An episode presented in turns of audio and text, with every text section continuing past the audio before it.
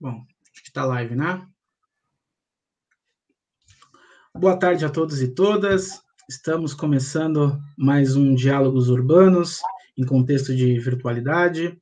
É, hoje temos o tema Conjuntura Política e Econômica em cenário de crise e descompasso internacional.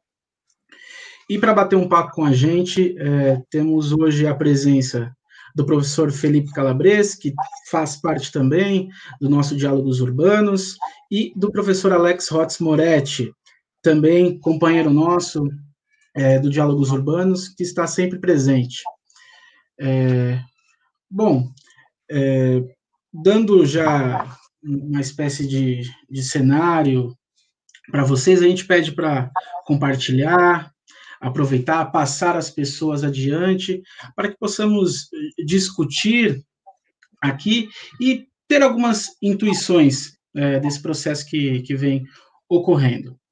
É, a pergunta que eu vou lançar para vocês dois nessa, nessa conversa, é, e aí eu vou fazer uma, uma breve descrição para passar já a palavra tanto para o Felipe quanto para o Alex, é a seguinte: ainda há um Brasil para a gente ganhar? E essa pergunta, ela que está me circulando, vem numa ideia de, de algumas questões.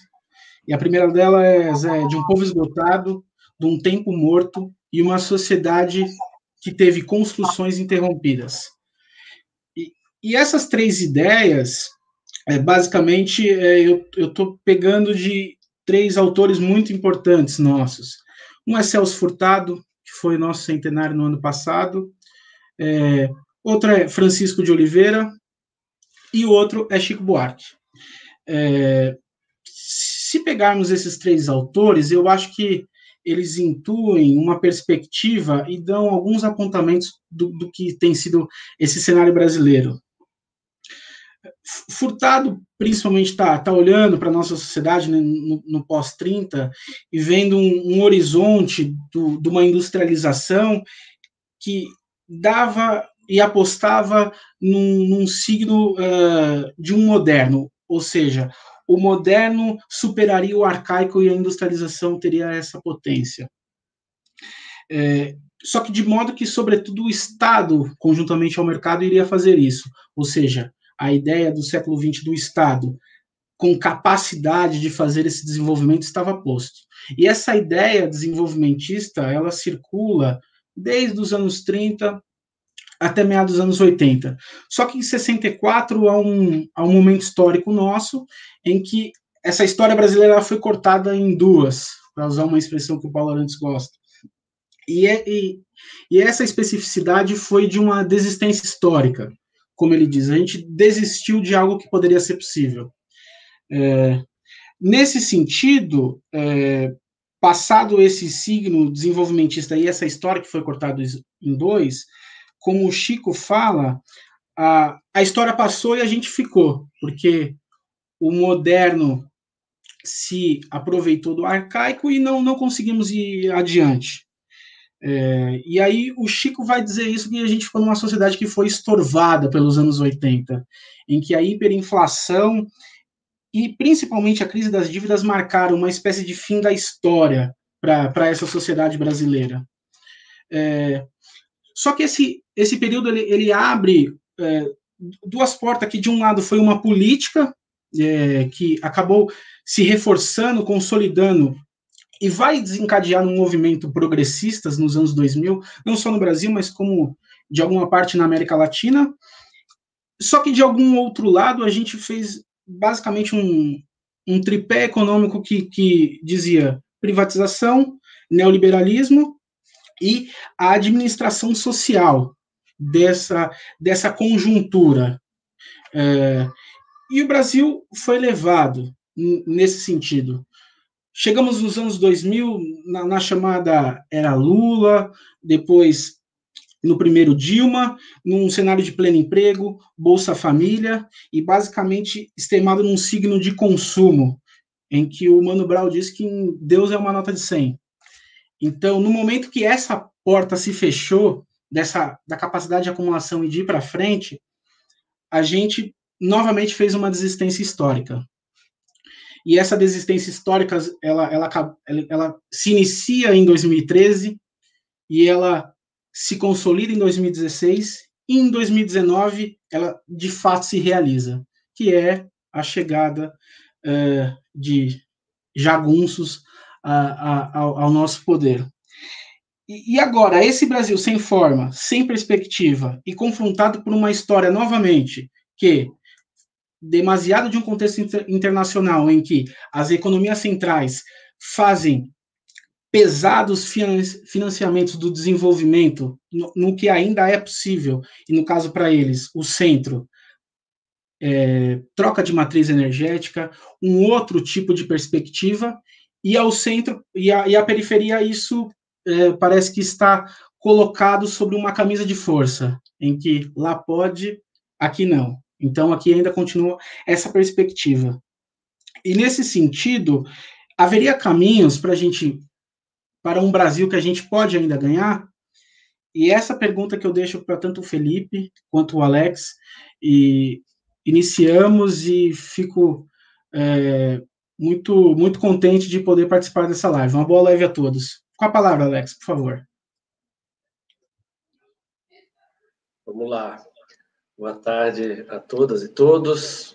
Boa tarde, Vitorelli, companheiro de, de diálogos, de NEP. Boa tarde, é, Felipe Calabres, professor que está dividindo aqui com a gente e a quem eu agradeço bastante a, a disponibilidade, né, de, de, compartilhar um pouco. Uh, eu estou vendo que já tem bastante comentário aqui, no, no, no, chat, enfim, depois a gente vai tratando isso, né, a partir das falas.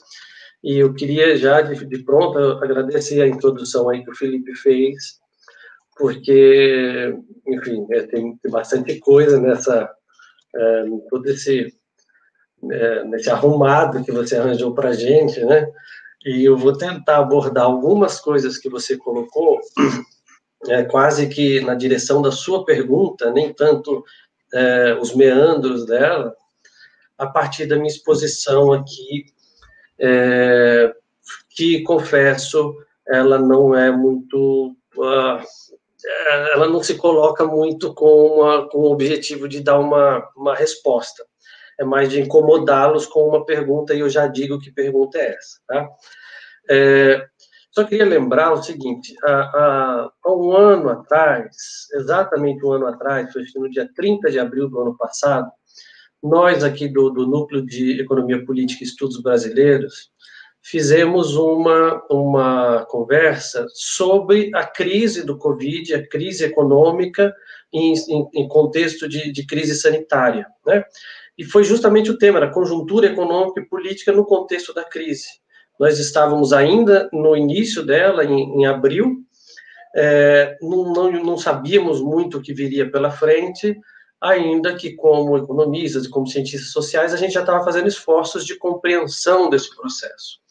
É, e aí, o que eu fiz? Eu retornei, porque economistas costumam gastar metade do tempo prevendo e a outra metade justificando por que, que as suas previsões não aconteceram, não é? É, e o que aconteceu uh, para mim foi uma surpresa ao ver a análise que a gente fez, a, a discussão que nós apresentamos e como que a história se desenrolou até os dias de hoje. Então, com um ano de, de, de distância, é, eu vou comentar, a minha exposição vai em três direções. Eu vou comentar o que a gente tinha tratado lá, enquanto grupo de estudos, o que fazer uma, uma leitura de, de conjuntura agora e tentar com essas duas uh, com essas duas pontas responder a uma pergunta e quem sabe também a provocação do Felipe, tá? É, pretendo não me alongar muito, Felipe, por favor, administre o tempo, como diria o professor Paulo Freire, esse é um modo de garantir a democracia, né? É, vamos lá.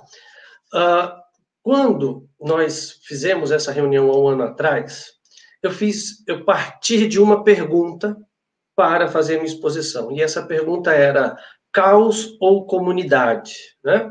E por que, que eu colocava essa discussão causa comunidade? É porque nós estávamos iniciando em um contexto de crise sanitária, um contexto caótico, e pensávamos, então, como solucionar ou como atravessar esse período. Né? É, e lá a gente dizia, olha, é preciso é, é que a gente faça políticas de proteção de renda, né, de manutenção do nível de renda, para usar um economês, e aí, na época, a gente chamava de renda básica, depois virou auxílio emergencial, é, políticas de crédito, né? É, mas que nós tínhamos poucas ferramentas econômicas para atuar naquele momento, dado que a taxa de juros já estava baixa, então o estímulo monetário não aconteceria tanto, é, dado que câmbio já estava desvalorizado e a gente não teria um contexto de crise é, sanitária global, a gente não ia ver recuperação por, por exportação, é, e que essas políticas de proteção da, de renda, que teria que ser feito para garantir o isolamento, e dos gastos que tinham que ser feitos com saúde, que a gente teria que aumentar hospitais, ampliar o atendimento de saúde é, por conta da crise, isso necessariamente levaria a uma elevação da dívida pública. Esse era o custo dessa política, mas que não havia é, aquilo que depois a gente vai chamar de um trade-off entre economia e vida, não é? é? Nós tínhamos que usar da política econômica para é, atravessarmos a crise, essa que era a questão.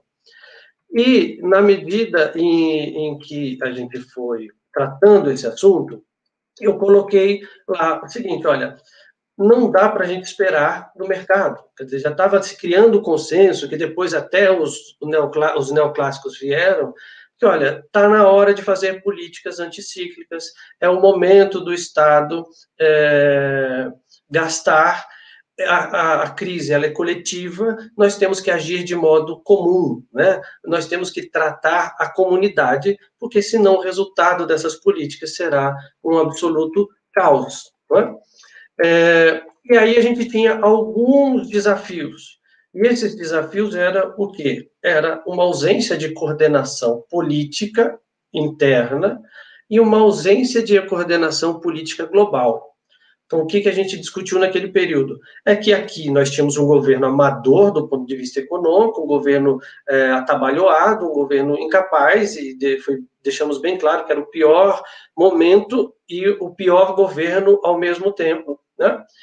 Mas, ao mesmo tempo, a gente também tinha, no contexto internacional, um desarranjo. Isso é, o, Trump negando crise é, como o maior símbolo da maior potência capitalista, enquanto Merkel e a União Europeia tentando se organizar, não ter, digamos assim, um, um, discurso econômico global alinhado no sentido, olha, vamos gastar, vamos fazer política fiscal anticíclica, vamos gastar com educação, com saúde, não tinha esse alinhamento. Então, esse era um desafio, essa coordenação nacional e global. Né? E aí, para terminar essa primeira parte dessa, dessa, desse meu resgate, o, um dos pontos, e aí vale quem tiver dúvida, pegar o vídeo de um ano atrás e, e, e conferir isso, eu coloquei como que seria um cenário cáustico, um cenário absolutamente caótico. E era o seguinte: se nós tivéssemos uma ausência de ações coordenadas no nível nacional e a nível internacional, não é? Se nós mantivéssemos um desarranjo político interno, uma ausência de coordenação interna, se nós não construíssemos um, um, um comitê de crise, um, se nós não conseguíssemos criar uma situação de é, organização política nacional para tratar a crise, e a consequência disso seria um desemprego enorme, né, uma expansão da informalidade e a morte dos informais, porque a informalidade está na rua e as ruas estariam fechadas, e seríamos um, um país numa, é, numa condição de vulnerabilidade, aumentaríamos a fome, aumentaríamos a tragédia social, e é, o tecido social brasileiro se romperia, ou ficaria muito próximo disso. Esse era o, o, o cenário cáustico. Né? Então, logo a gente teria é, um caos social, e a consequência dele seria uma tendência à desobediência, uma tendência a não aceitar a ordem coletiva, as pessoas negarem o que estava acontecendo, e aí, uma vez que elas negam, elas se recusam a fazer isolamento, porque afinal elas precisam viver, precisa vender o churrasquinho na esquina, e todo mundo, por uma ausência de proteção social, pela uma ausência de um Estado que trata a comunidade, é, é, tomaria decisões por si, né? É, cada um por si e Deus por todos, né? Deus para todos, quer dizer, isso não é à toa, né? E aí, a partir de então, a gente falou é, que essa, que inclusive seria uma política da morte, né? Uma necropolítica e assim por diante. Por que, que eu fiz todo esse retorno? Para dizer o seguinte: se nós, um grupo de estudo, se esse professor estranho aqui que vos fala já tinha absoluta consciência de que se nós não fizéssemos políticas coletivas que tratassem o problema coletivo, nós colocaríamos a sociedade num caos. E isso que eu chamei de caos foi exatamente o que aconteceu esse ano todo. O que, que é? O desemprego aumentou absurdamente, é, mais de 35% da população brasileira está desempregada. Esse número que está aí é por conta de que é o número do IBGE, quem não procura emprego não está desempregado, né? É, nós temos 400 mil mortos, a informalidade é absurda, a fome no Brasil volta, avança a passos largos, não é? E o que, que a gente tem visto? É as pessoas negarem esse contexto, é, aceitarem raciocínios superficiais e imediatistas, dado que é a única forma de sobreviver. Aquilo que era o caos se implantou. E não era porque a gente não sabia, não era porque era incapacidade do governo, porque, se, porque a gente tinha consciência disso. Se nós tínhamos, conversando em um grupo de estudos, como que o governo não teria? Então a questão é, entre caos e comunidade, a escolha foi o caos. E aí eu faço uma pergunta que vai me guiar nessa exposição aqui, rapidamente, que é a quem interessa esse caos? Tá? Para responder essa pergunta, eu vou desejoso é, para cumprir os desejos da, da, de alguns integrantes do grupo que, pedisse, que pediu que eu falasse um pouco de macroeconomia, eu vou juntar alguns elementos de conjuntura macroeconômica para responder essa pergunta. Tá? A quem interessa o caos, dado que a gente optou por ele enquanto projeto político? Tá? É,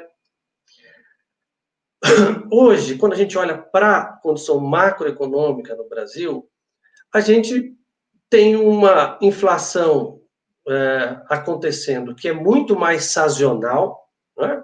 que é uma inflação que está muito relacionada ao câmbio e os preços, a oscilação dos commodities é, internacionais. É, não é uma inflação de demanda, nós não temos demanda, a economia está paralisada, tá? E nesse cenário, o efeito de juros, no sentido de retrair a economia, é praticamente nulo. Então, uma pergunta que me foi feita é o que espera-se dos juros, né? do que, da taxa de juros. Ora, por que elevar a taxa de juros em contexto de crise? Não há justificativa econômica para isso, mas talvez há uma justificativa pela, que vai nos ajudar a responder essa pergunta que eu fiz. Né?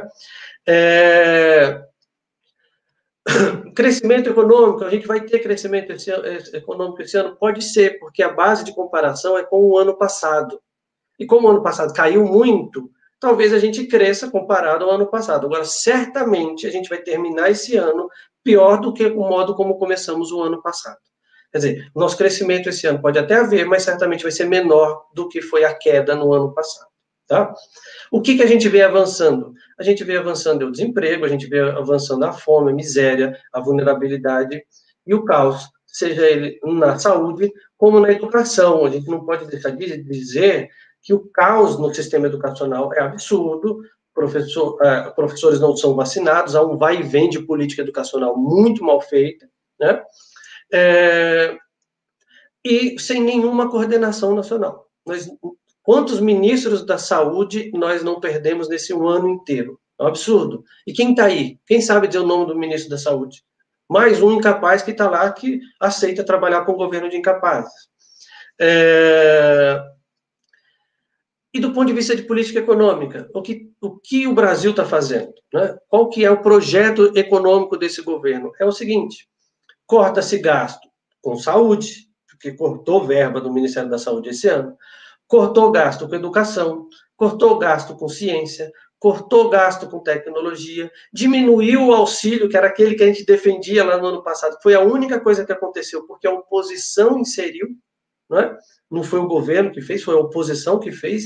Esse ano o governo demorou para renovar e quando renovou, renovou com menos ainda. Isso é para jogar a população para a rua, porque uma vez que joga a população para a rua, você coloca elas em condição de vulnerabilidade, morre-se mais pessoas, alimenta-se o caos, e é por que esse caos? Por que cortar esses gastos? Só há uma justificativa, que é justamente para criar esse ambiente conflituoso. É? Olha o Guedes. O Guedes e o seu liberalismo. O Guedes é um economista liberal, é um economista de direita, tudo bem? Ele diz o seguinte: olha, o governo não tem que fazer nada. Fala dele. O governo não tem que fazer nada. Quem vai quebrar são as empresas pequenas. E aí vai sobrar o quê? Sobrarão as empresas grandes, e aí a gente limpa o mercado. Só fica as empresas eficientes. Esse é o argumento dele. Ele não percebe que o resultado disso, quer dizer, ele percebe, só que esse é o projeto, é isso que eu quero deixar claro para vocês. O resultado disso é uma concentração de empresas, uma centralização do capital, e aí esse, quem fica, fica com maior capacidade de ganhar, de acumular, gera-se desigualdade. Esse, esse ciclo é um ciclo da desigualdade. Né? Quem ganha, quem tem, ganha mais, quem não tem, vai para o caos. Não é? E esse é o projeto. É? A pergunta é por que esse projeto? A quem interessa esse projeto? É... Ora, mas o que, que poderia ser feito? Bom, o que poderia ser feito era a gente é, fazer política fiscal, fazer gasto eh, público, fazer investimento em infraestrutura, fazer uma política de defesa uh, uh, da renda, é? e para isso teria que gastar. E por que não gasta? Porque os economistas liberais, neoclássicos, dizem que isso não pode ser feito. Puro dogmatismo. Por que, que não pode ser feito? Se em 2008, com a crise financeira, o governo americano fez o quantitative easing, né, o QE, que a gente chama de QE, que aumentou em quatro vezes a base monetária americana para salvar o sistema financeiro, e eu acho que eles fizeram certo, tudo bem? Por que, que agora não pode ser feito? É porque a, antes a defendia os interesses financeiros, e agora não. E agora não. Agora deve, defenderia o interesse da sociedade. E por que, que não faz? Porque não é o objetivo é, atender aos interesses da sociedade. E porque não é, é o que eu vou tentar dizer. É, Ora, mas a gente tem que aumentar juros, porque a inflação nossa está em 4%, a taxa de juros estava em 2,5%, a gente está com juros negativo, a gente precisa colocar a, ta a taxa de juros neutra, né? A gente está com taxa de juros real. Ora, por que aumentar a taxa de juros? Qual é o sentido de aumentar a taxa de juros? Aí vai dizer um economista neoclássico. Ora, é porque a expectativa de inflação está aumentando. Se a expectativa de inflação está aumentando, a inflação aumenta porque as expectativas dizem isso. Ainda que não tenha nenhuma base real, seja somente a expectativa. Então, o que, que eu tenho que fazer? Eu tenho que elevar a taxa de juros para que as pessoas que estão com expectativa de que a inflação vai vir, vejam que a gente está tomando uma decisão, é, contraiam as suas expectativas, ancorem as suas expectativas e a inflação não venha. Quer dizer, aumenta-se a taxa de juros agora para resolver um problema na imaginação é, é, teórica. Então, o modelo cria o problema e aí você tem que tomar uma ação real para resolver o problema do modelo. É isso. Entende? É uma teoria econômica que é absolutamente. Isso é crença, isso é religiosidade, isso é, isso é puro dogma. Então, o que, que eu estou querendo dizer com isso? É porque é um governo, é um governo de dogmáticos, é um governo de crentes, não é um governo racional, não há racionalidade aí. Né? Não há uma ideia de organização coletiva e não há uma racionalidade aqui. E o mundo? O que, que o mundo está fazendo? O mundo tem aumentado o gasto público, uh, a conjuntura global, que não existia uma linearidade, agora está havendo. Então, a Europa está gastando mais, está fazendo políticas de, de, reparo, de reparo social. É, o, os Estados Unidos a, o, trocou o presidente, saiu Trump e foi o Biden, e foi um cavalo de pau na condução da política econômica, dentro dos marcos do capitalismo, mas é evidente que houve um avanço de vacinação. Os Estados Unidos já estão vacinando jovens, é, finalizam basicamente a, a, vacinação deles ainda esse semestre. É, e ele anunciou um pacote de 1,3 trilhões de dólares de estímulo econômico. Se o mundo está fazendo, por que, que a gente não faz? E o que, que mudou aí? O que mudou é que saiu Trump e entrou Biden, que é um referencial teórico diferente. E o governo brasileiro ele está mais alinhado a qual? Ao negacionista Trump ou a alguém que busca uma política de, de, de desenvolvimento, não sei nem se ainda dá para se dizer isso, mas de proteção social tal qual Biden? Né? Um democrata ou um, líder político de extrema direita, tal qual Trump e tal qual Bolsonaro. E aí eu caminho para o meu argumento é, final. Né?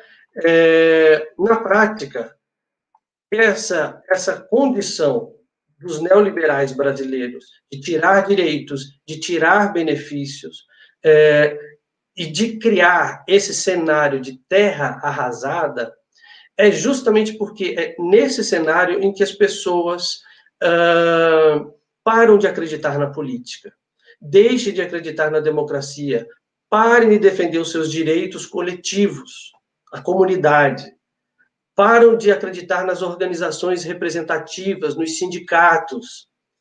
É, e, a partir de então, é, validam o eu, né?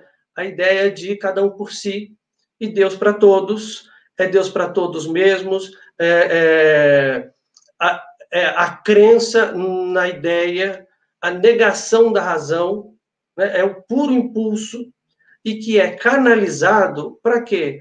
Para uh, legitima, legitimizar um estado de exceção, um governo, uh, a, a busca que a gente tem inconsciente por um protetor, e aí que a gente avança no sentido de um governo autoritário, que vai usar desse caos. Em cenário de caos, as pessoas aceitam as exceções. As pessoas estão mais vulneráveis a aceitar a crença, aceitar argumentos fáceis. E é nessa hora que governos autoritários e forças paralelas se, é, se destacam.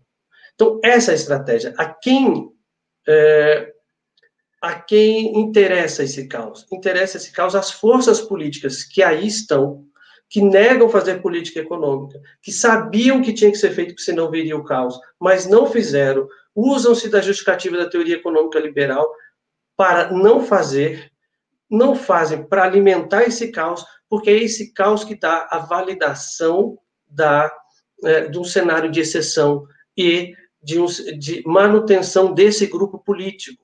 E que grupo político que eu estou falando? É de um grupo de exceção, é um grupo de milicianos. É, é, é, o Bolsonaro. Quanto mais a crise avança, mais Bolsonaro se sustenta no poder.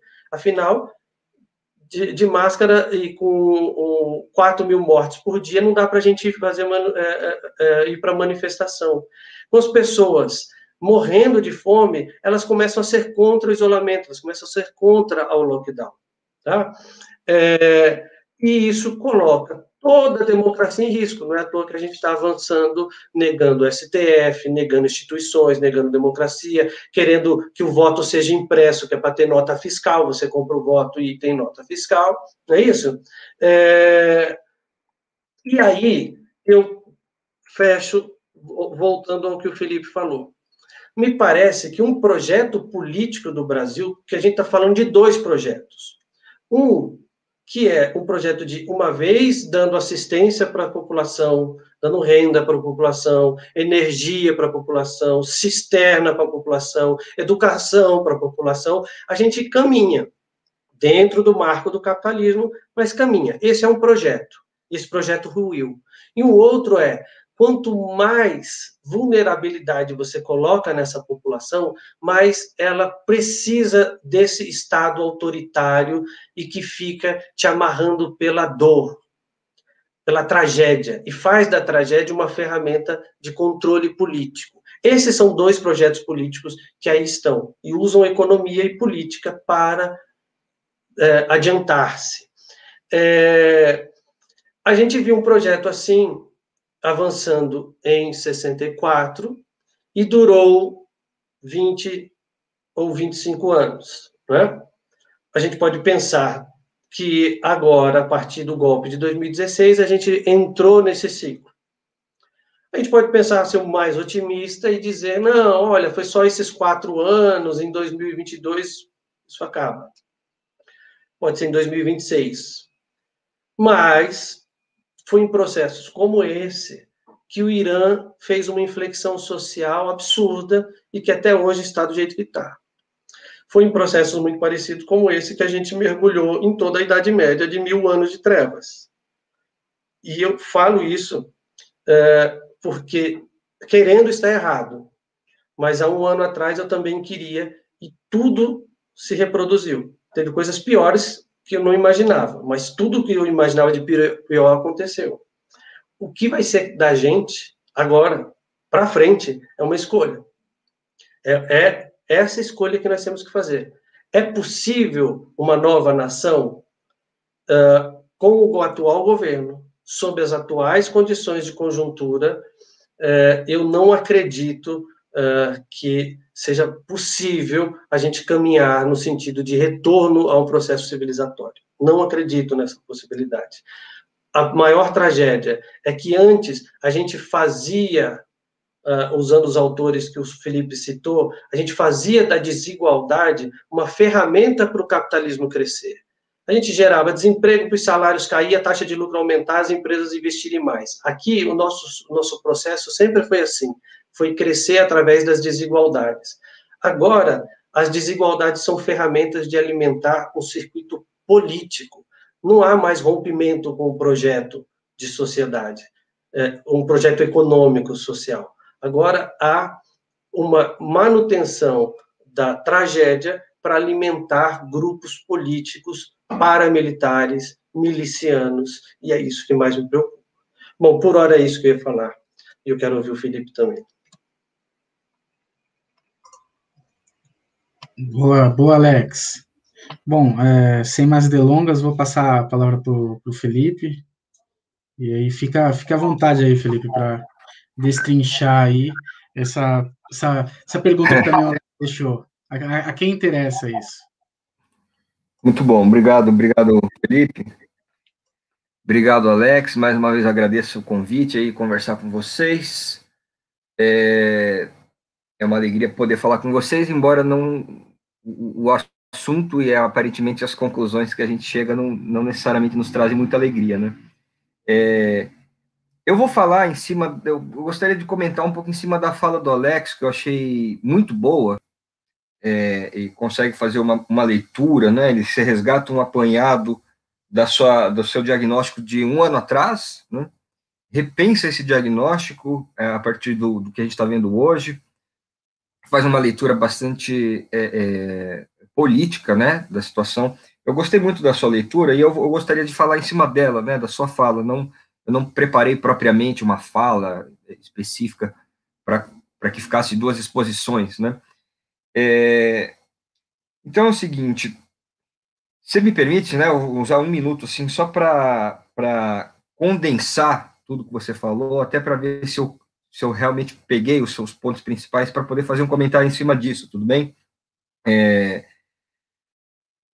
há um ano atrás, né, vocês fizeram um, um, um debate e já estavam, né, já, essa situação já tinha se delineado, né, a necessidade de é, ação pública, né, ação do Estado, dos instrumentos de Estado para mitigar os efeitos da pandemia.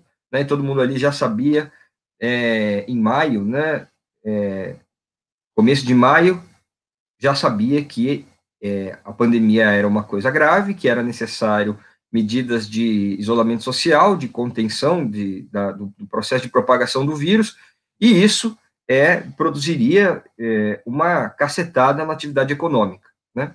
Então, ali já se delineava essa necessidade de fazer o. o é, é, aparecia já, se apresentava a necessidade de que o Estado deveria ser usado, né, fundamental, como instrumento de ação pública, para fundamentalmente duas coisas conter os efeitos da propagação do vírus, da pandemia, que é isolamento social, então, é um conjunto de normas regulatórias, decretos, né, é, fechando os espaços, impedindo a, o, o, ir e vir das pessoas, né, ou restringindo, etc., né, que é uma ação normativa de Estado, e, junto com isso, é, era necessário gasto público, né, era necessário fiscal, era necessário é, medidas de, de, do auxílio emergencial, né, é, para evitar com que as pessoas ficassem numa completa vulnerabilidade econômica e social. Então, era preciso colocar renda na mão das pessoas para que elas não saíssem de casa é, para trabalhar.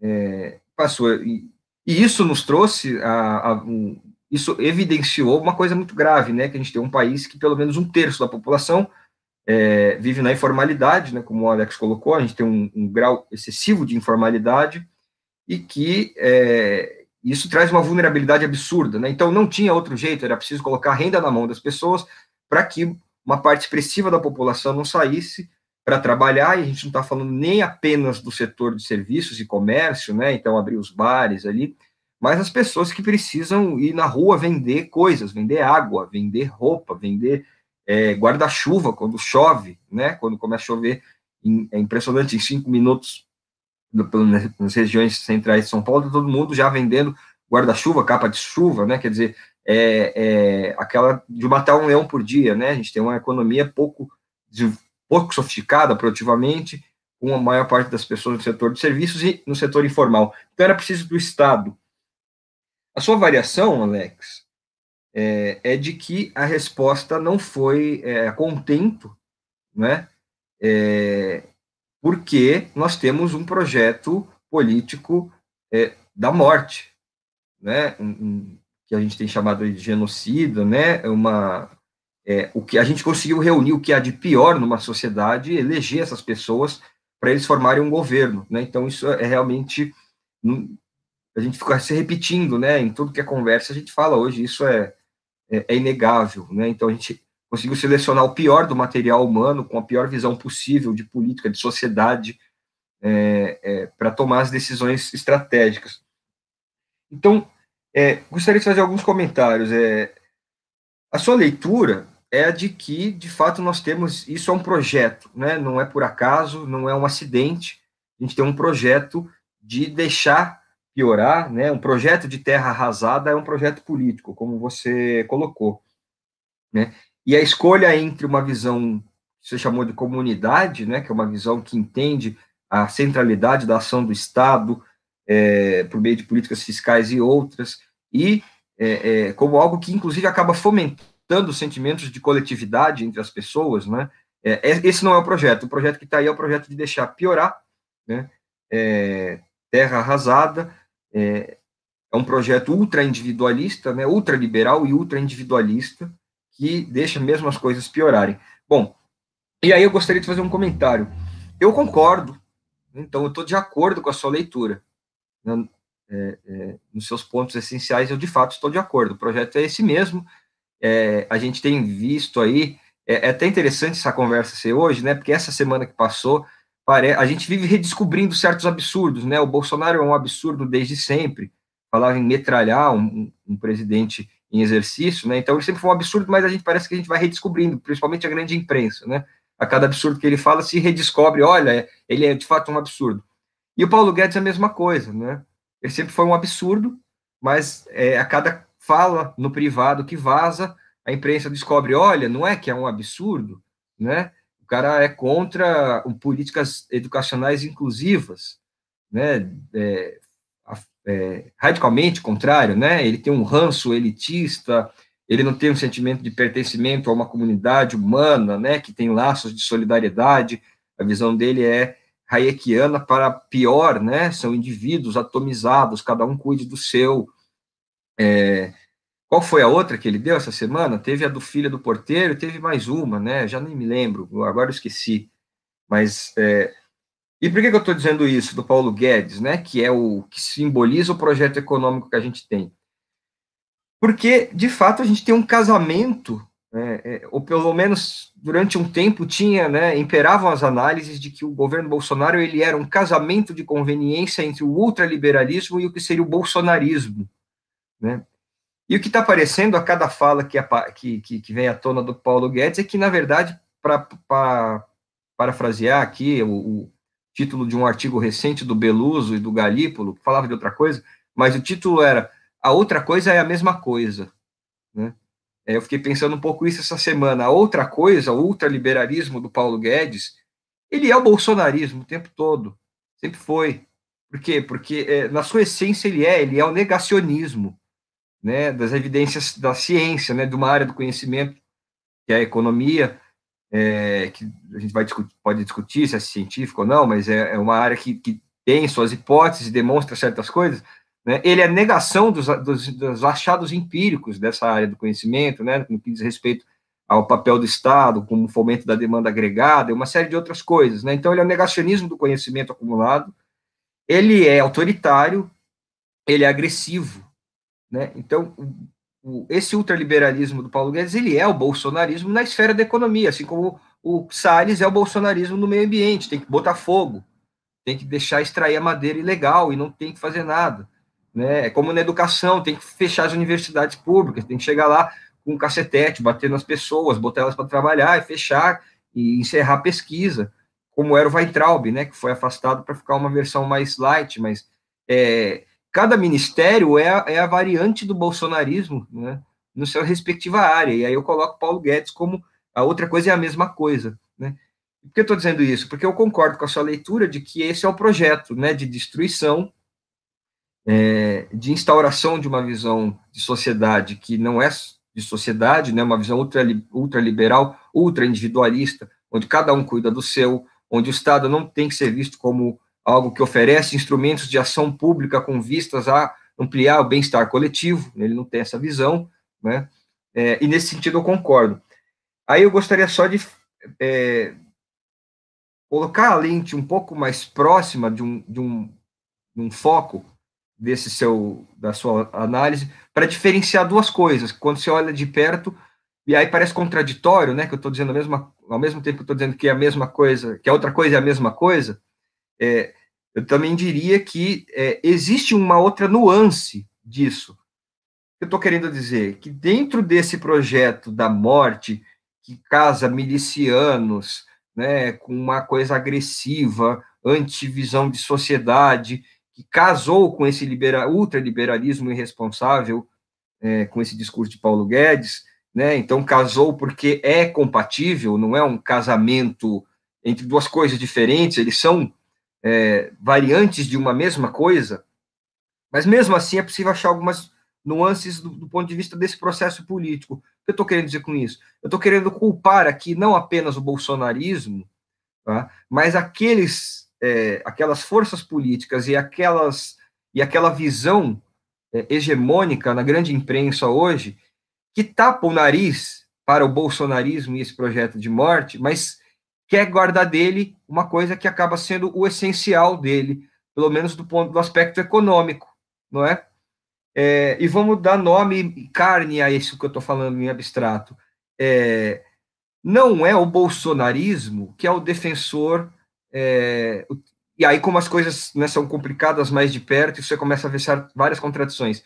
Não é propriamente o bolsonarismo que é, por exemplo, o defensor até, até a morte do teto de gastos né, de uma medida que é o que impede a ação pública de é, respaldar essa situação de vulnerabilidade econômica e social, oferecer auxílio emergencial é, é, e renda, jogar renda na sociedade, né? Eles convergem em certos momentos, em outros divergem, né? Que aí tem interesses de governo que querem ampliar gastos para acomodar interesses do Centrão e de vários outros partidos aliados, né? Então, em certos momentos, até diverge. E aí você olha sobre um outro ângulo e olha, essa política de morte no aspecto econômico, de não querer viabilizar gasto para colocar dinheiro, renda na mão das pessoas mais vulneráveis, não é necessariamente o tempo todo o próprio bolsonarismo. Às vezes é o contrário dele, em certos momentos.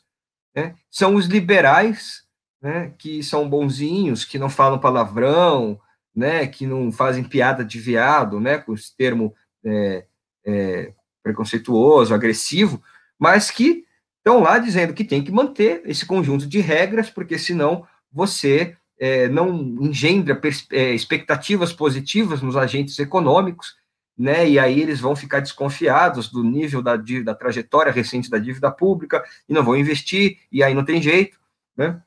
Então, é, é, quando a gente olha mais de perto, de fato tem esse projeto, concordo, né? Mas tem essa outra ala que não é necessariamente bolsonarista, mas tapa o nariz e vai, porque é o que tem, né? É, que se materializa nessas regras e nesse debate que domina a grande imprensa. Então, você pega grandes veículos de comunicação como a Rede Globo, né, que bate no Bolsonaro todos os dias, né, porque ele não tem modos, né, parece que é um pouco isso. É, mas ele é, ainda está lá segurando, que é o governo que tem, que é o governo que eles apostaram lá em 2018, também tapando o nariz, né, para encampar esse projeto. Né? Então, se você pega emenda constitucional 95, né, ela é de 2016, ela é do governo é, do governo Temer, né, é, que é o que está sendo, que está gerando essa confusão todos os dias. Né? Qual é a grande dificuldade de viabilizar um auxílio emergencial agora de 600 reais para todo mundo, né, com 3 mil mortes por, por na, diárias, a média é um pouco menor que isso, mas qualquer morte é absurda, né? É, é, é o argumento institucional é que essa regra inviabiliza isso, não permite, você vai, o governo vai cometer um crime de responsabilidade e ela ingessa essa possibilidade, né? E esse debate ele é hegemônico, né? Fora do bolsonarismo também. Então, é, tava lá, eu vi ontem à noite um, um artigo de um rapazinho que é, acho que ele está na Secretaria do Tesouro, eu já não sei porque tem uma dança das cadeiras ali muito grande, né? Eu não acompanho mais, mas e acho que vai para a Secretaria de Política Econômica da Fazenda, enfim, é um, um policy maker da área fazendária que está lá escreveu um artigo horroroso, dizendo que as reformas são necessárias, elas têm que continuar a qualquer custo, porque elas são a única maneira de engendrar expectativas positivas nos agentes econômicos, eles têm que ter essa previsibilidade, então você tem que manter as reformas, você tem que manter o teto de gastos, né? Então não viabiliza gastos que estão fora disso, né? Veja, em 2020 foi feito um pouco, né? A gente tem que reconhecer que na verdade é, é pelo menos do ponto de vista de gastos houve, né, uma expansão substantiva, tá na casa dos 7% do PIB, em 44 bi, né, para auxílio emergencial, uma, alguns outros programas para manutenção do emprego foram aprovados. É, eu não estou defendendo o governo aqui, tá? Só trazendo alguns elementos para a gente pensar. É, algumas coisas foram aprovadas, né, programa de manutenção de, de emprego, por exemplo. É, eu fui vítima do, do, programa de manutenção do emprego, por exemplo, né, ao trabalhar num grande grupo privado educacional. Lá pelas tantas, em 2020, nós fomos chamados para dizer que o, a gente, que eles estavam gratos porque a gente estava trabalhando na pandemia, mas que o nosso salário ele ia ser cortado para o nosso bem, para a manutenção do nosso emprego. É, isso foi viabilizado por uma medida provisória, né, que o governo é, implementou na época, que era mais ou menos o seguinte: a empresa não precisava pagar o nosso salário, ela pagava algo em torno de 30%, é, e havia uma complementação do governo é, que totalizou ali na época algo em torno de 70% do nosso salário, né, em, ter, em termos nominais.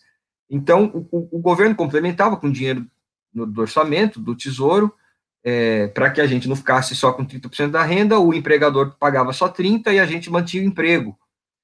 É, isso também poderia ser chamado de política de manutenção das margens da, dos grandes conglomerados, né? Porque eles reduziram seus custos com o governo pagando uma parte. A gente pode ver o, o lado bom e o lado ruim disso, mas enfim, uma série de medidas foram tomadas ali. Muitas pensadas pela oposição, inclusive, né? Com pressão da oposição, como foi o caso do auxílio emergencial. Mas, de todo modo, é, agora eles estão voltando atrás, e aquilo só foi possível por conta da aprovação do orçamento de guerra, né? Que é algo de exceção, e que agora eles não aprovaram, e por isso não estão estão dizendo que não é possível manter o auxílio em 600, porque aí não tem mais espaço. O que a gente olha, por exemplo, o que a gente vê quando olha para esse processo de luta orçamentária e viabilização dos gastos, ou seja, aquilo que viabiliza o Estado fazer política fiscal para manutenção de renda e de emprego, a gente vê que tem um conjunto e um emaranhado de regras erradas, né, que impedem isso. E a mãe delas é o teto de gastos, né?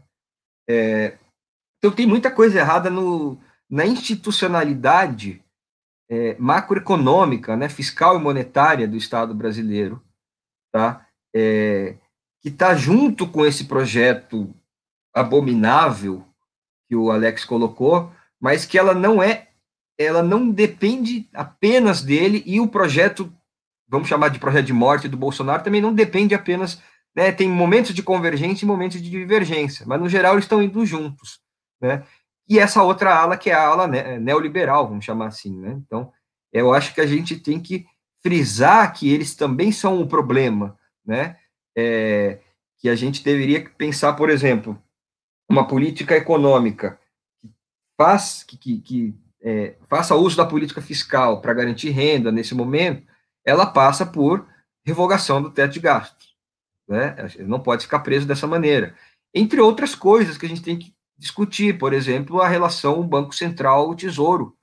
Né? A gente tem uma relação onde o Tesouro ele fica amarrado né, é, ele não pode usar o Banco Central para financiar absolutamente nada, mesmo que as pessoas estejam morrendo, porque é, isso é crime de responsabilidade, né, porque a, o arranjo institucional lá não permite né, que você faça emissão monetária para financiar gastos, mesmo que emergenciais. Se tem economistas aí de mais moderados, não precisa ser a galera da MMT, né, como vocês devem estar acompanhando, tem, estão aparecendo aí no debate, mas economistas do tipo Nelson Marconi, lá da, da, da FGV, né, dizendo que é preciso garantir com que o Banco Central emita títulos né, e faça operações no mercado secundário para conseguir fazer é, é uma, o nosso quantitative né, de certa maneira, né, conseguir é, ampliação da base monetária, para conseguir é, abrir um pouco essas torneiras e não né, é, é, e mitigar os efeitos econômicos e sociais de um desemprego oficial de 14%, que é mais do que isso, como a gente sabe, né? Então, é, eu não sei quanto, quanto, tempo eu usei aqui, mas é, no geral eu só queria é, concordar com a leitura do, do, do, Alex, né, de que a gente tem esse projeto é, ultraliberal, casado com agressividade é, um pacote que carrega todos os preconceitos, né, que é o bolsonarismo, né, um projeto de intolerância, é, um projeto que não, não, não reserva espaço para qualquer coisa de, social, de, de solidariedade, né, que é ultra individualista, cada um que se vire, né, pessoas morreram, não é problema meu, todo mundo morre, né, você pega essas frases do presidente, é, mas a gente tem que também manter a, a crítica a esse outro pessoal que posa de civilizado, né, e que tem esse projeto, a meu ver, equivocado, né, para dizer o mínimo, que está preso nisso. O Alex falou disso, na verdade, né, eu só estou tentando pontuar algumas coisas, né, é, é, que está preso nessa visão econômica equivocada, né, que coloca expectativas é, abstratas o tempo todo no debate, no discurso econômico, né, é, diário, de que essas expectativas são o carro-chefe, né, que vai levar a gente para o desenvolvimento. Então, não tem mais o, o, projeto Celso Furtado, não tem um projeto de superação do subdesenvolvimento, não tem um projeto de inserir o Brasil nas cadeias globais de valor, que era um discurso dos, dos liberais dos anos 90, né? Também não tem. Não tem um projeto de superar o subdesenvolvimento. Né? Parece que a, a agenda econômica do Brasil é, é engendrar expectativas positivas em supostos investidores, né? É isso que se tornou até o, o, a gramática, né? O vocabulário do nosso projeto é esse. E só para encerrar, porque o pequeno Arthur aqui acordou, eu vou precisar dar um respaldo aqui. É, é curioso a gente estar tá falando disso hoje, que é o Dia do Trabalho, né? De 1 de maio a gente celebra o Dia do Trabalho, um dia histórico. O trabalho não aparece no debate econômico nacional. Procurem não aparece trabalho, não existe capital trabalho nesse debate é, hegemônico, né? Existem expectativas que têm que ser alimentadas o tempo todo com reformas é de infinito, né? Esse projeto que está aí. E se a gente olhar, pelo menos desde 2015, com, a, com o teto de gastos, eu sugiro, eu não tenho esses dados, mas eu sugiro que a gente olhe, por exemplo, para a trajetória da participação dos salários na renda nacional, né? eu diria que por trás de todo esse debate de necessidade de solvência da dívida pública, conter o déficit público, é, responsabilidade fiscal, é, facilitação das é, reformas microeconômicas que, é, facilite as relações trabalhistas, né? É, então tem reforma trabalhista, tem reforma, tem a eterna ajuste fiscal, né? O ajuste fiscal intermitente. Na agenda tem reforma trabalhista, reforma tributária que vai ser votada esse ano, reforma administrativa.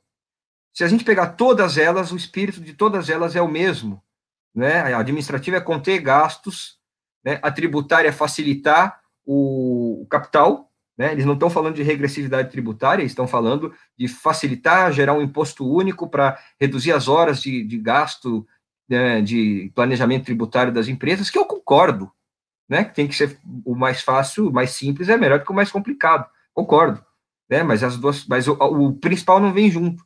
E toda essa agenda de facilitação tributária, reforma administrativa para conter gasto público, mandar servidor embora, flexibilizar estatutário, e o ajuste fiscal intermitente, né, na minha visão aqui, é, nessa conversa né, que a gente está tendo, é, para mim, todas elas convergem com um projeto que, no fim das contas, parece que é redução do custo do trabalho, né?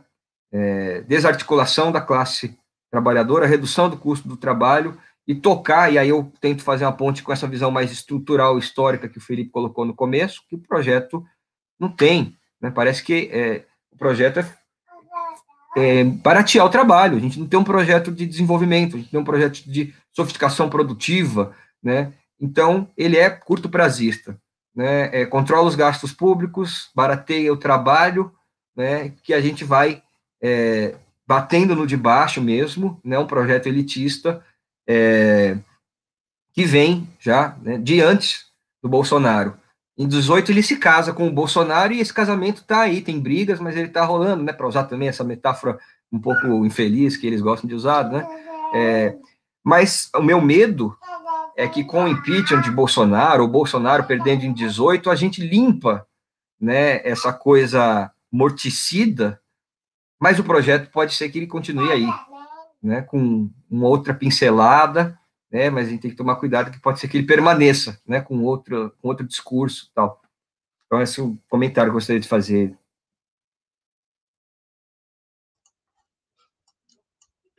Obrigado, Felipe. Excelente, excelente. Foi foi um, uma discussão e vocês, eu acho que de certa forma responderam a, a pergunta que eu havia feito e eu acho que é, nas duas falas é, me vem a música do, do Chico, Roda Viva.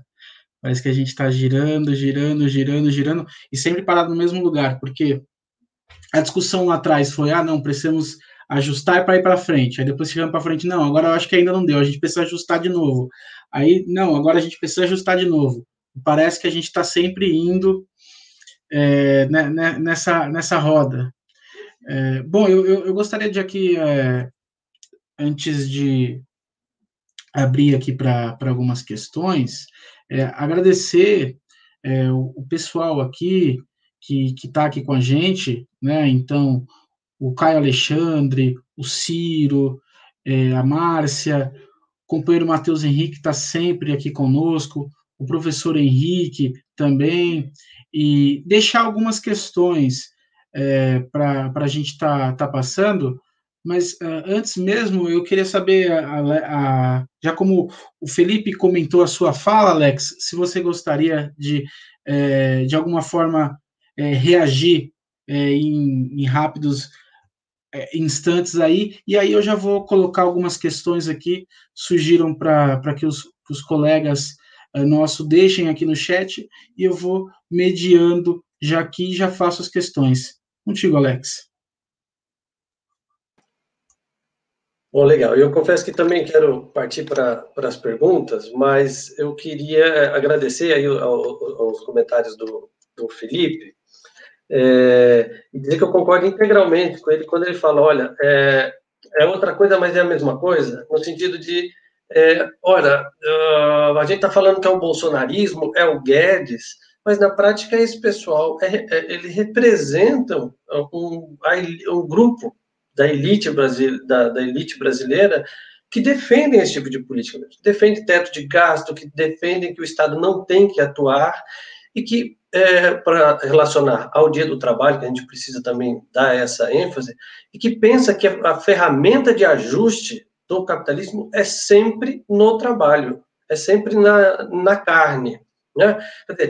Para a gente ir para frente, é, para o capitalismo crescer, você tem que diminuir os direitos, você tem que diminuir os custos. Veja, é, direito do trabalhador é custo. É, é muito errado essa frase, entende? É muito errado essa frase.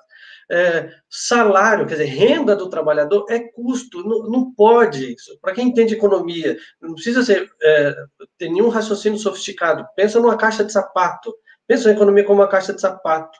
Se isso aqui é, é fixo, se você é, quer que um tenha mais, tirando do outro é desonesto aumenta a caixa de sapato e faz todo mundo ganhar mais, sob a lógica do capital. Mas não, a ideia é para o capitalista ganhar mais, diminui a fatia que o trabalho é, é, é, é, detém. Então, foi o que o Felipe comentou bem ali. Quando você olha para a renda nacional, em proporção ao PIB nacional, tem diminuído cada vez mais.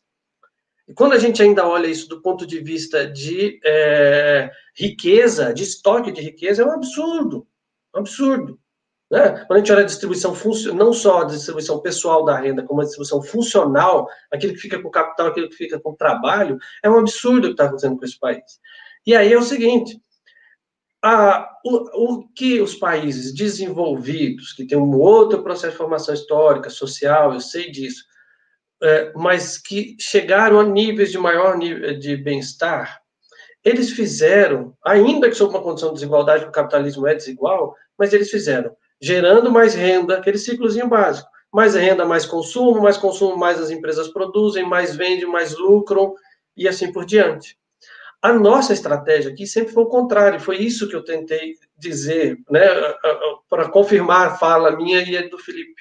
A nossa aqui sempre foi o contrário, sempre foi fazer da tragédia a, a, a ferramenta de expansão. Então, você corta salário, aumenta o desemprego, se aumenta o desemprego, é, diminui o salário das pessoas. Aí diminui o salário das pessoas, elas têm menos renda para comprar, né?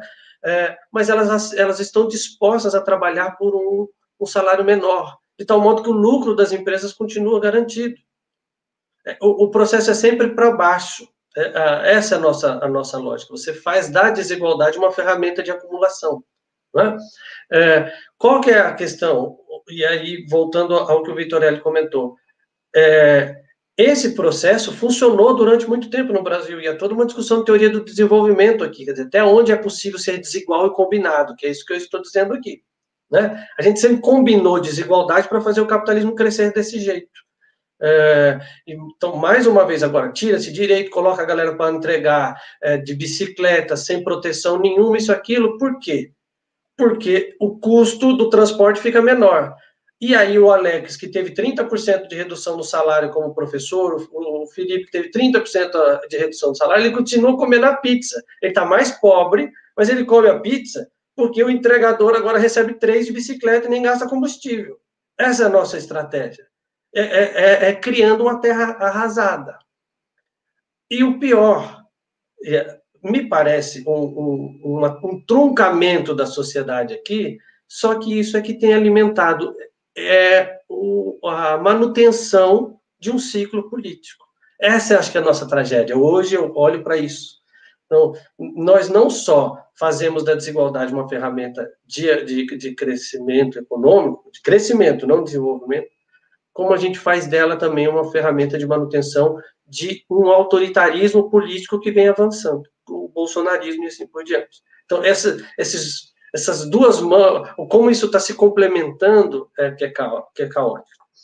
E eu quero aproveitar, tem uma pergunta que não está aqui, mas foi enviada ao Felipe, então eu vou colocar aqui, e o Calabres, depois, se ele quiser é, comentar, que é o seguinte, o, o Sebastião, é, integrante do nosso grupo, ele fez uma pergunta o seguinte, olha, no mundo, as organizações internacionais, FMI, Banco Mundial, países, a Europa, os Estados Unidos, eles estão tomando uma outra condução econômica, no sentido de tentar dar, reparar a crise. E o Brasil não está fazendo nada disso, e nem a mídia está fazendo. Quer dizer, esse debate não existe. Por que será que esse debate não está sendo feito? Né? E, e aí eu vou responder a ele, e aí depois acho que o Felipe vai complementar, que é o seguinte, ele não é feito, não é porque a mídia brasileira não sabe, não é porque a elite brasileira não não está vendo o que está acontecendo no mundo, é porque eles não defendem esse projeto mesmo. Eles não querem é, é, é, que o Estado retome a capacidade de investir, que o Estado retome a capacidade de fazer política de manutenção de renda. É o projeto desses caras. Entende? É, é então, na prática, o bolsonarismo pode ser ruim para a Rede Globo, mas o que ela vai querer é um outro cara lá, mas que não faça uma política é, tal qual o New Deal americano. Eles não querem isso, eles querem a manutenção do teto de gasto, eles querem as contenções de gasto público. Eles, quando falam em reforma tributária, eles não estão falando em taxar grande fortuna, lucros e dividendos, em nada disso. É... E uma outra pergunta que eu achei interessante é que eu passo a, a palavra é o como, assim, se também não é uma, parece um pouco contraditório, mas se também não é uma certa sorte a gente ter esse governo incapaz e ao mesmo tempo tão crente nas ideologias. Porque, para mim, o que está claro na nossa conversa aqui é o seguinte: é, o, é a, a, teoria econômica convencional, o modo como que ela se apresenta, de maneira tão ideológica como ela se apresenta, de maneira tão dogmática como ela se apresenta, é o maior empecilho para que a gente compreenda a correta função do Estado e logo supere isso. E crie políticas para superar a nossa crise. Então, para mim, a teoria econômica é uma das responsáveis, convencional. Né? E eu acho que isso, aliado a um, uma elite política que não tem um compromisso, uma, a burguesia nacional a burguesia brasileira que nunca teve um compromisso com o desenvolvimento nacional, isso faz com que a mídia não defenda isso, e aí ela ainda é respaldada pela teoria econômica convencional. Hoje, tem um governo incapaz que não está fazendo nada. Agora, imagine se esse governo é, miliciano como é, se ele lançasse mão, então, de política de expansão monetária, se ele lançasse mão de, dos instrumentos de crescimento e tomasse para si a responsabilidade de resgatar, de fazer política anticíclica ou de, de estimular a economia. Dizer, aí nós estaríamos talvez mais fodidos, né? Então, ao mesmo tempo que eu estou pensando em que é preciso ser feito, eu, eu, tenho uma certa dúvida se não é melhor que eles não saibam, que eles, que eles continuem tão dogmáticos assim. Porque talvez eles se legitimizariam no governo, quer dizer, seria o Hitler fazendo política fiscal expansionista, né? Como seria isso? É, enfim, é isso. É, Felipe, se você quiser reagir a essa, essa provocação do, do Alex, aí a gente já já, já passa para isso. É só fazer um apenas um apontamento. É, para usar novamente aqui o Paulo Arantes, ele dizia que ele não gostava muito da expressão fascista para determinar o atual governo, porque ele fala que pelo menos o fascismo ele tinha alguma coisa de modernizante. Ele falou: esse governo nem isso tem, é, não é nada, não tem nada para colocar no lugar, não tem como conceber isso, para ver a, a tragédia é, que a gente está enfrentando. Mas, mas vai lá, Felipe, aí depois a gente passa para uma, uma rodada de perguntas. Não, falar rapidamente para a gente contemplar as perguntas aí também, né? Mas eu, eu concordo com o Alex, de novo, né? Um debate que todo mundo concorda, né? Mas eu concordo porque é, os caras são ruins demais, né? Eles são ruins demais, é um nível de, de dogmatismo assim que é, é, é, contraproducente, né? Em certo sentido. E aí fica escancarado, né? Talvez aparentemente, né, até já está sendo um pouco deslegitimado, né? Ou pelo menos um pessoal que vai vendo para onde vai a maré para ir junto, tá, tem se pronunciado, né, de que é preciso alguma flexibilização, que não, não é possível, né, não autorizar, é, é, não permitir os gastos com, com auxílio ou qualquer coisa, né, porque está tudo preso. É, você pegar o orçamento agora, é uma coisa de Sim, eu não consigo comentar, né? Os caras cortam o orçamento da saúde no meio da pandemia. Eu não sei qual é o país que faz isso. Eu não sei como é que isso não é, assim, é, é surreal, surreal. Corta pesquisa em ciência e tecnologia quando precisava estar tá desenvolvendo é, é, tentando desenvolver a sua própria vacina, corta gasto corrente, né, de, não é nem investimento, né, corta gasto, é, inviabiliza o funcionamento do, do, sistema público de saúde, né, reduz e não aumenta, eles fazem o contrário, né, é, a realidade ela acaba se impondo, né, e aí a coisa da teoria que o Alex falou, eu também, eu concordo plenamente, né, eu sempre é, é, me liguei muito nessa questão das, das teorias econômicas os efeitos que, ela, que elas podem produzir sobre a realidade, né, evidentemente mediada pelos interesses materiais, etc., mas eu acredito que elas têm um poder né, de performar a realidade, e, e, nesse caso nocivo, né, porque são teorias equivocadas.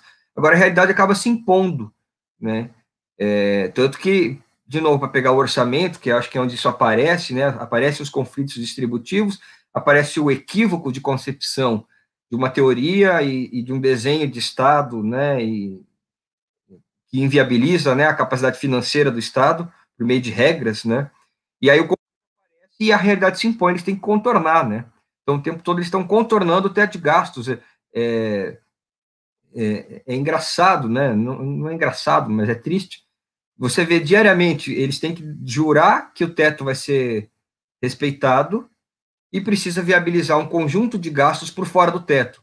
Um conjunto de gastos. Então, os gastos do auxílio emergencial têm que vir por fora. Né? É, as emendas parlamentares que eles tiveram que aceitar para poder ter a base de, sustentação do governo no Congresso, teve que dar um jeito. Então, eles vão dando um jeito, né? e a mentira está escancarada. Eu acho que uma hora a podridão né, tá tão podre por dentro que a, a aparência vai desabar também, não é possível, né? É, mas aí é, depende da disputa política e como é que a gente vai pensar esse projeto né, daqui para frente, a partir de 2022. Mas eu acho que esse fundamentalismo liberal ele sai um pouco é, enfraquecido do ponto de vista de hegemonia discursiva, né? É porque a realidade se impõe. Eles vão querer manter o mesmo projeto desse jeito, mas assim, o discurso do Paulo Guedes, por exemplo, já o, a política eles vão apoiando, né? Porque é o que eles têm. Mas você pegar o discurso do Paulo Guedes, eu, eu diria que ele não é mais é, hegemônico. Né? Mesmo que se queira manter, por exemplo, o teto de gastos, né? Por interesses financeiros, etc. Mas você pegar o discurso dele, você, né, você pega uma Miriam Leitão, né? Todos esses porta-vozes liberais da economia, da grande imprensa, não, né? Não tem mais aquela lua de mel, né? Já parece que, que o cara é realmente um destemperado, né? enfim.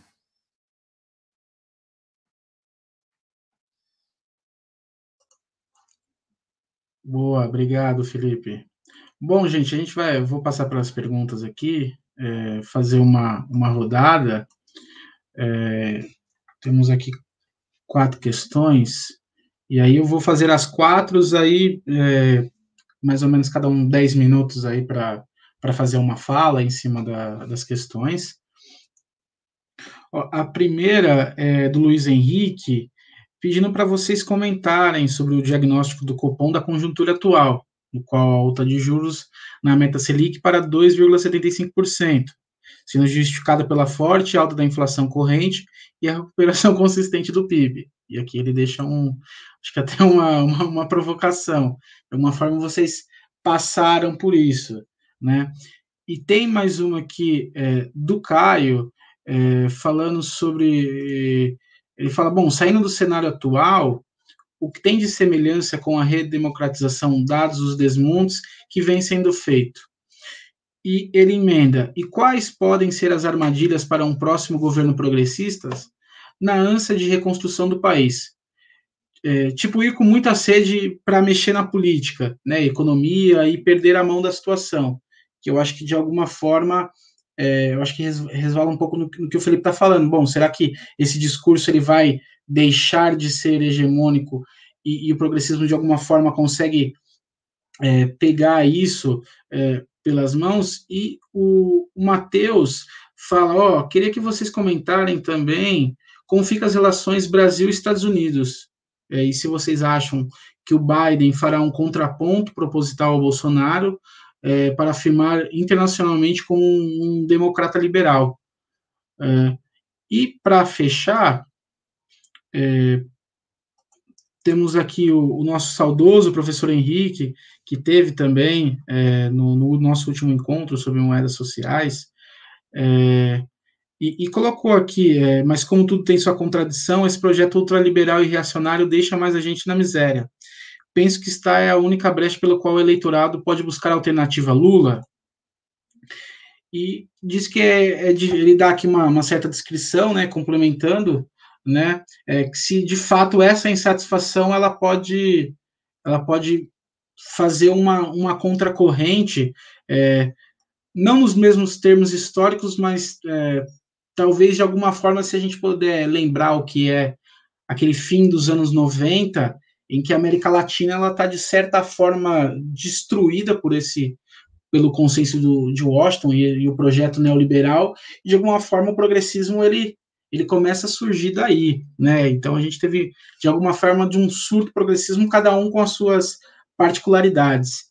Mas essas serão seriam a, as questões aí que vocês podem podem comentar. E aí tá, tá contigo aí, Alex. Pode pode seguir aí. Tá, bastante coisinha. Vamos lá. É, bom, Sim, começar... Alex, desculpa. Se vocês precisarem, ó, me retoma outra pergunta aí, me fala que eu coloco aqui na, na tela para gente. Sim. É, eu consigo ver ela pelo chat aqui também, mas vamos lá. É, é, primeira coisa eu queria agradecer né, a, a todo mundo que está fazendo as questões aí. É, eu normalmente fico mediano, então é sempre, sempre bom para mim estar tá na condição aqui de, de, de, pensar, refletir. Esse exercício coletivo é bom, é, até porque confesso que olhando ontem para o que a gente discutiu há um ano atrás, fiquei bastante indignado com que aquilo que era colocado como caótico foi o que se realizou, né? Então, quer dizer, ter a consciência de que o que a gente imaginava de trágico é um projeto, isso não é legal. Então, pelo menos, é, eu sei que não, não muda nada, eu sei disso, mas dá uma poder ter um espaço de diálogo, quase que de terapia coletiva aqui é importante. Então, por isso eu agradeço a todo mundo que está nos vendo e, participando desse debate, juntamente comigo, comigo com o, o Vitorelli e o Felipe aqui. É, Caio, é o seguinte, é, é a, eu, vou, eu, vou, não, vou partir do, da pergunta do Luiz, que é da taxa de juros, né? É, e aí ele diz o seguinte, olha, na prática o, o, tem duas interpretações para esse aumento da taxa de juros. Não há justificativa teórica para essa, essa elevação da taxa de juros. Não sou eu que estou dizendo isso, não é a minha opinião, tá? É, é, pode pegar qualquer economista, gente, que não seja, que não se formou na igreja, tá? Que não seja um economista da Faria Lima ou que não tenha a cabeça de planilha. Não tem como, não tem justificativa. É, por que, que se aumenta juros em uma economia para se conter a inflação? É quando você tem pressão de preços cujo núcleo é demanda ou cujo núcleo é câmbio, e aí você aumenta a taxa de juros para tentar atrair capital, valorizar câmbio e diminuir o custo do, dos importados. É isso. No nosso caso, o câmbio ele é muito mais institucional do que, do que diferencial de juros internacional. O que, que eu estou querendo dizer com isso? O nosso câmbio desvalorizou, primeiro que ele ficou muito apreciado durante muito tempo, e a outra é, então, na prática, tá, o que a gente está achando que é desvalorizado é que ele foi, ele caminhou numa direção de natural dele, antes que ele era, era artificialmente valorizado, tá? Mas a nossa, o nosso cenário econômico está tão conturbado, o nosso cenário político, institucional está tão ruim, que isso gera uma incerteza muito maior no Brasil, e isso distancia muito mais os capitais estrangeiros daqui do que uma taxa de juros vai fazer eles voltarem. Então, o problema é, tem que dar muitos juros para fazer um capital especulativo vir para cá, para apreciar câmbio, e isso tem impacto nos núcleos de preço da inflação. Não sei se eu estou sendo técnico demais. É, de, de, tal modo que colocar uma, uma taxa de juros a 4, 4,5 vai ter pouco impacto sobre o câmbio, e esse pouco impacto vai ter pouco impacto na inflação, porque o núcleo de preço é pequeno. Tá? É, então, esquece isso. A, a demanda não tem. Então, o que, que você tem? Você tem que tentar manter o mercado financeiro do seu lado ainda. Que o mercado financeiro não rompeu com o governo Bolsonaro. Vamos ser bem honestos, nem o agronegócio. Então, ora, se a inflação está em 4 e os juros está em 2,75, é juros negativo. A Faria Lima fica brava. Então, você aumenta a taxa de juros por uma questão política. De novo, com quem que esse pessoal está aliado? É boi, bala, Bíblia e mercado financeiro. É isso. Então, tá. É... Agora, o... qual que é o lance? Essa é a estratégia política. Agora, a estratégia. O... Para se realizar ela, se justifica-se através de um arcabouço neoclássico, que vai dizer o seguinte: você tem que aumentar a taxa de juros, para dizer que aumentando a taxa de juros você está é, ancorando as expectativas de que a inflação vai continuar subindo. Isso é puro imaginário. Uma hora a gente tem que entender que isso é imaginação. Você tá, o modelo cria essa imagem e agora o modelo exige um aumento da taxa de juros para dialogar com essa imagem. Mas essa imagem não é aquela do estado de expectativas do Keynes. E aí aqui eu encerro esse ponto. Ô, Alex. Vai lá. Não, desculpa, desculpa te interromper, é que eu gostaria só de falar um pouco sobre isso, para você ver se está de acordo. Assim, a gente acaba falando desse assunto e depois eu nem retomo nele. Se você. Pode. Não, é, eu concordo com o que está dizendo, e aí eu me pergunto o seguinte: é, em que medida também esse problema, esse equívoco conceitual, né, de uma teoria baseada né, né, nesse arcabouço conceitual, né, aliado a esses interesses são políticos, né, de, de rentabilização do capital fictício, né, via juros, etc. Que, é, além disso tudo, essa visão equivocada, ela se, ela se materializa em arranjos institucionais, em, né, é, que engendram determinadas decisões e relações entre essas decisões que estão erradas também. O que eu estou falando? O regime de metas de inflação, né, que é baseado, em certa medida, nisso, né, e a institucionalidade que a gente tem montada, ela é esse erro conceitual me parece que o próprio burocrata lá que toma essa decisão, ele meio que se livra desse, dessa acusação, porque ele pode dizer o seguinte: é, o instrumento que eu, como é que funciona? Eu tenho um, um,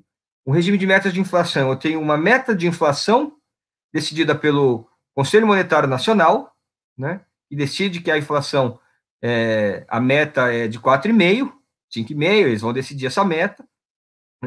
Eu tenho como instrumento para atingir essa meta a política monetária, né? O banco, então, o Banco Central toma suas decisões tentando é, a, manter, né, a, a, a, taxa na meta, né, buscar, buscando essa meta, e aí é, ele tenta atingir a meta de, de, de, inflação com a meta da taxa de juros, né, que também é uma meta, né, a operacionalidade do Banco Central, né, ele não, de, não é por decreto, ele busca aquela meta fazendo as operações.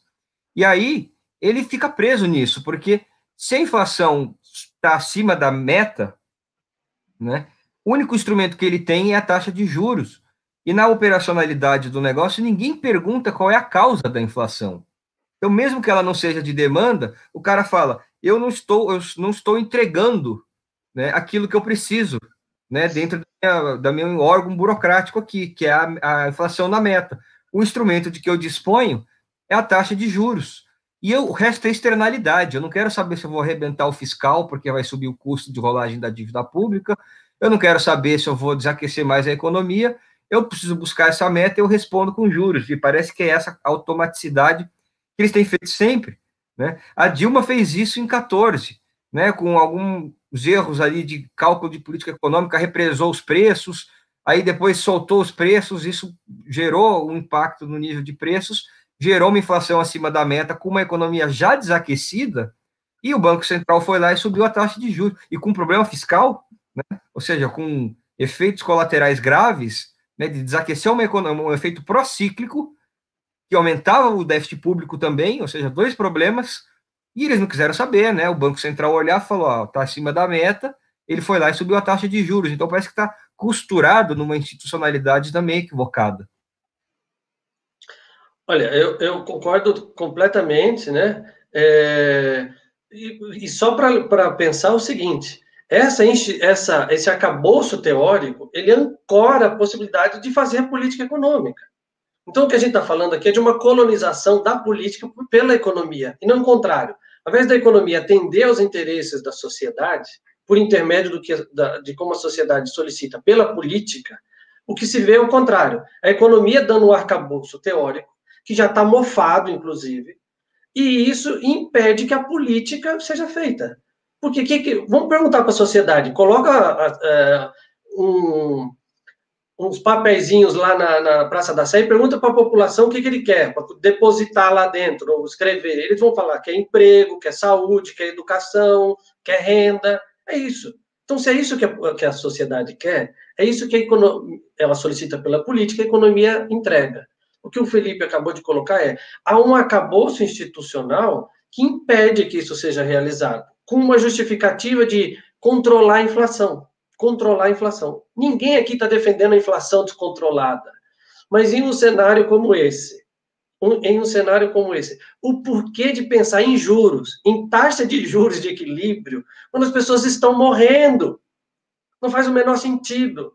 E mais, o, é, o porquê de elevar essa taxa de juros vai dar inflação. E mais, o porquê de fazer política monetária expansionista, é, fazer o nosso quantitative easing vai dar inflação se não deu nos Estados Unidos, e se não deu em grande parte do mundo. Os Estados Unidos aumentou em quatro vezes a sua base monetária e não deu inflação. Entende? E, e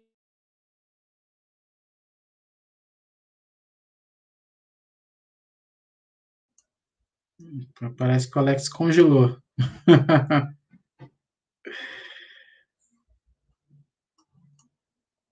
Bom, vamos, vamos tocar no barco então aqui, Felipe. Vamos ver se o Alex já, daqui a pouco eu acho que ele já, já retorna.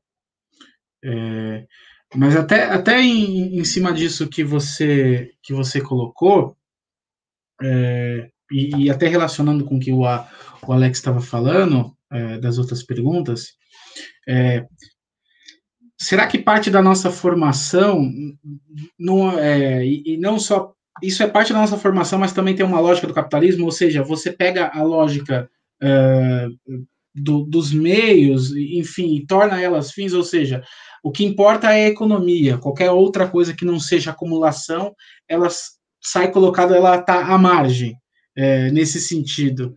Mas vai, Alex, você voltou aí, eu tentei só te cobrir aí, mas continua seu raciocínio. É, é, Curiosamente, está havendo manutenção de rede elétrica que hoje eu tive que fazer é, uma contingência para o 3G, mas já estava nos planos. É, o, então, logo assim, nem o Banco Central consegue financiar a, a, a, a política econômica, porque o arranjo institucional, a partir de, de, de, de do consenso de Washington, fez isso. Esse foi, esse foi o plano real, impedir o Banco Central de financiar o Tesouro.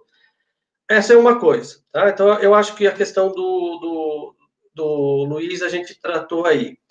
É, isso é, conecta um pouco com o Caio, é, no que se refere, olha, a gente, não, a gente tem que superar essa condição, me parece que a pergunta dele já vai nesse sentido, mas até onde a gente não pode errar? E aí eu vou dizer, o Caio, é, que eu, eu confesso que é um otimismo tão grande na sua pergunta, que eu não consigo nem pensar sobre. Na prática, pensando assim, ela parte da seguinte ideia: olha, uma vez que a gente entendeu que isso daí está errado, a gente tem que fazer algumas políticas, e aonde pode ser que a gente não erre? Qual, aonde é o exagero da nossa política, né? Puxa vida, a gente primeiro tem que trocar o governo, primeiro a gente tem que colocar um governo que tenha um compromisso com fazer política econômica e depois pensar nessas políticas quais são os pontos de estrangulamento dela. É, e para a gente, é, eu, então eu preferia pensar o seguinte: como que a gente acerta? Acertar é fazer política anticíclica, investimento em infraestrutura, ciência, educação, tecnologia, reforma tributária pro, progressiva.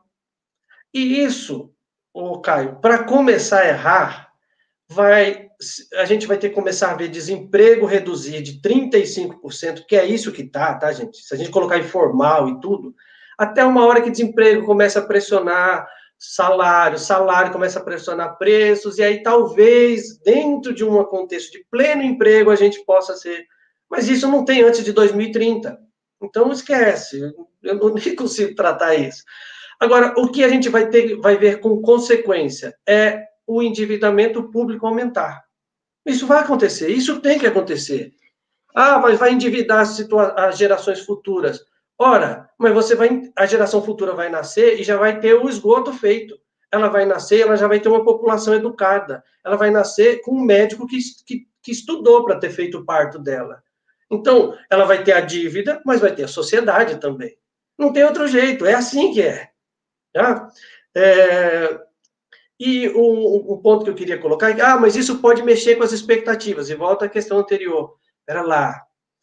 Essa bendita expectativa, essa imagem que era o que a gente estava falando, ela é, é de medroso. Tudo, vamos, vamos usar o termo certo, é de gente covarde. Porque o cara quer uma expectativa porque ele não quer agir num ambiente de certeza, ele quer a garantia dos juros dele, os juros é abrir mão de presente, ele quer a garantia do futuro, entende? O estado das expectativas do Keynes é um estado das expectativas do seguinte: o capitalista ele tem anim, espírito animal, ele age em ambiente de certeza. Agora, qual é a melhor forma de você melhorar a expectativa do capitalista? É você garantir a demanda para que, se ele produzir, ele passar em todo o processo, ele vai ter o produto dele comercializado. Então, olha só, você tem que ter economia funcionando, a roda viva funcionando, para que o empresário se vê motivado a investir. Essa é a expectativa que faz a gente ir para frente. O que se, quer, o que se defende agora é o contrário. É a negação desse tipo de política de estímulo econômico e uma taxa de juros para garantir a expectativa positiva de rentista. Então, a questão é qual expectativa que você quer é, defender? Aquela que gera emprego, coloca renda na sociedade, coloca o capital no centro da, coisa, a relação capital-trabalho, ou do rentismo. Essa, essa é o ponto. É, o, o Matheus colocou a questão do, do Biden, se ele vai polarizar. Você quer saber? Os caras estão tá cagando para o Brasil, tá cagando para o Bolsonaro. O Brasil é um párea no mundo. A gente virou chacota. Então, o Biden não está nem aí para o Brasil. É, o mundo não está nem para o Brasil. Quem tem que estar tá preocupado com o Brasil é o brasileiro, votar direito. É a gente que tem que, tem que se preocupar. Então, ele, ele não vai fazer política para polarizar com o Bolsonaro. Agora, não tenho dúvida de que o Biden, como é um, um liberal democrata, e você colocou bem aí, talvez ele vire um espelho para algumas candidaturas em 2022. Então, qualquer candidatura vai tentar se dizer, nós não somos Trump, nós somos Biden, não é? Aí pode ser, mas quer dizer, é muito mais a gente se espelhando neles do que é, eles fazendo algum tipo de política para lá. Quer dizer, é traço da mente colonizada ficar olhando demais para o império, né? Para reproduzir as coisas aqui.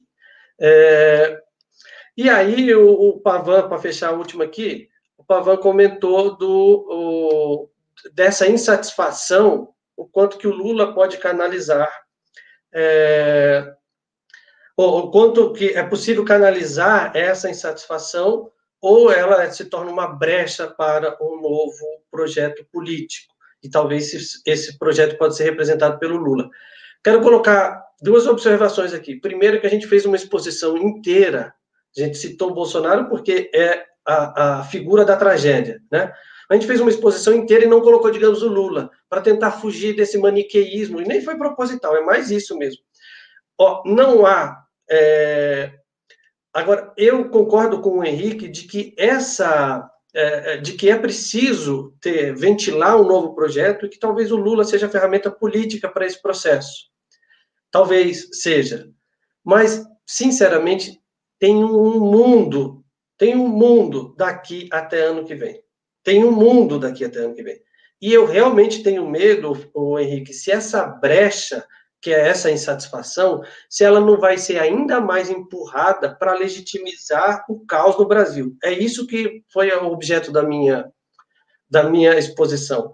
A, gente, a ideia de se fazer o caos aqui é justamente porque em terra arrasada é mais fácil você gerir a sociedade. Isso vai, ser, isso vai legitimizar golpe, isso vai legitimizar. Se lá nos Estados Unidos o Trump não aceitou o resultado das eleições e, e a galera invadiu o Capitólio, teve tiro e gente morta, Imagina aqui no, no, Brasil, com um miliciano no poder, com esses militares de bosta que a gente tem, com, esse, com essa é, representatividade política trágica.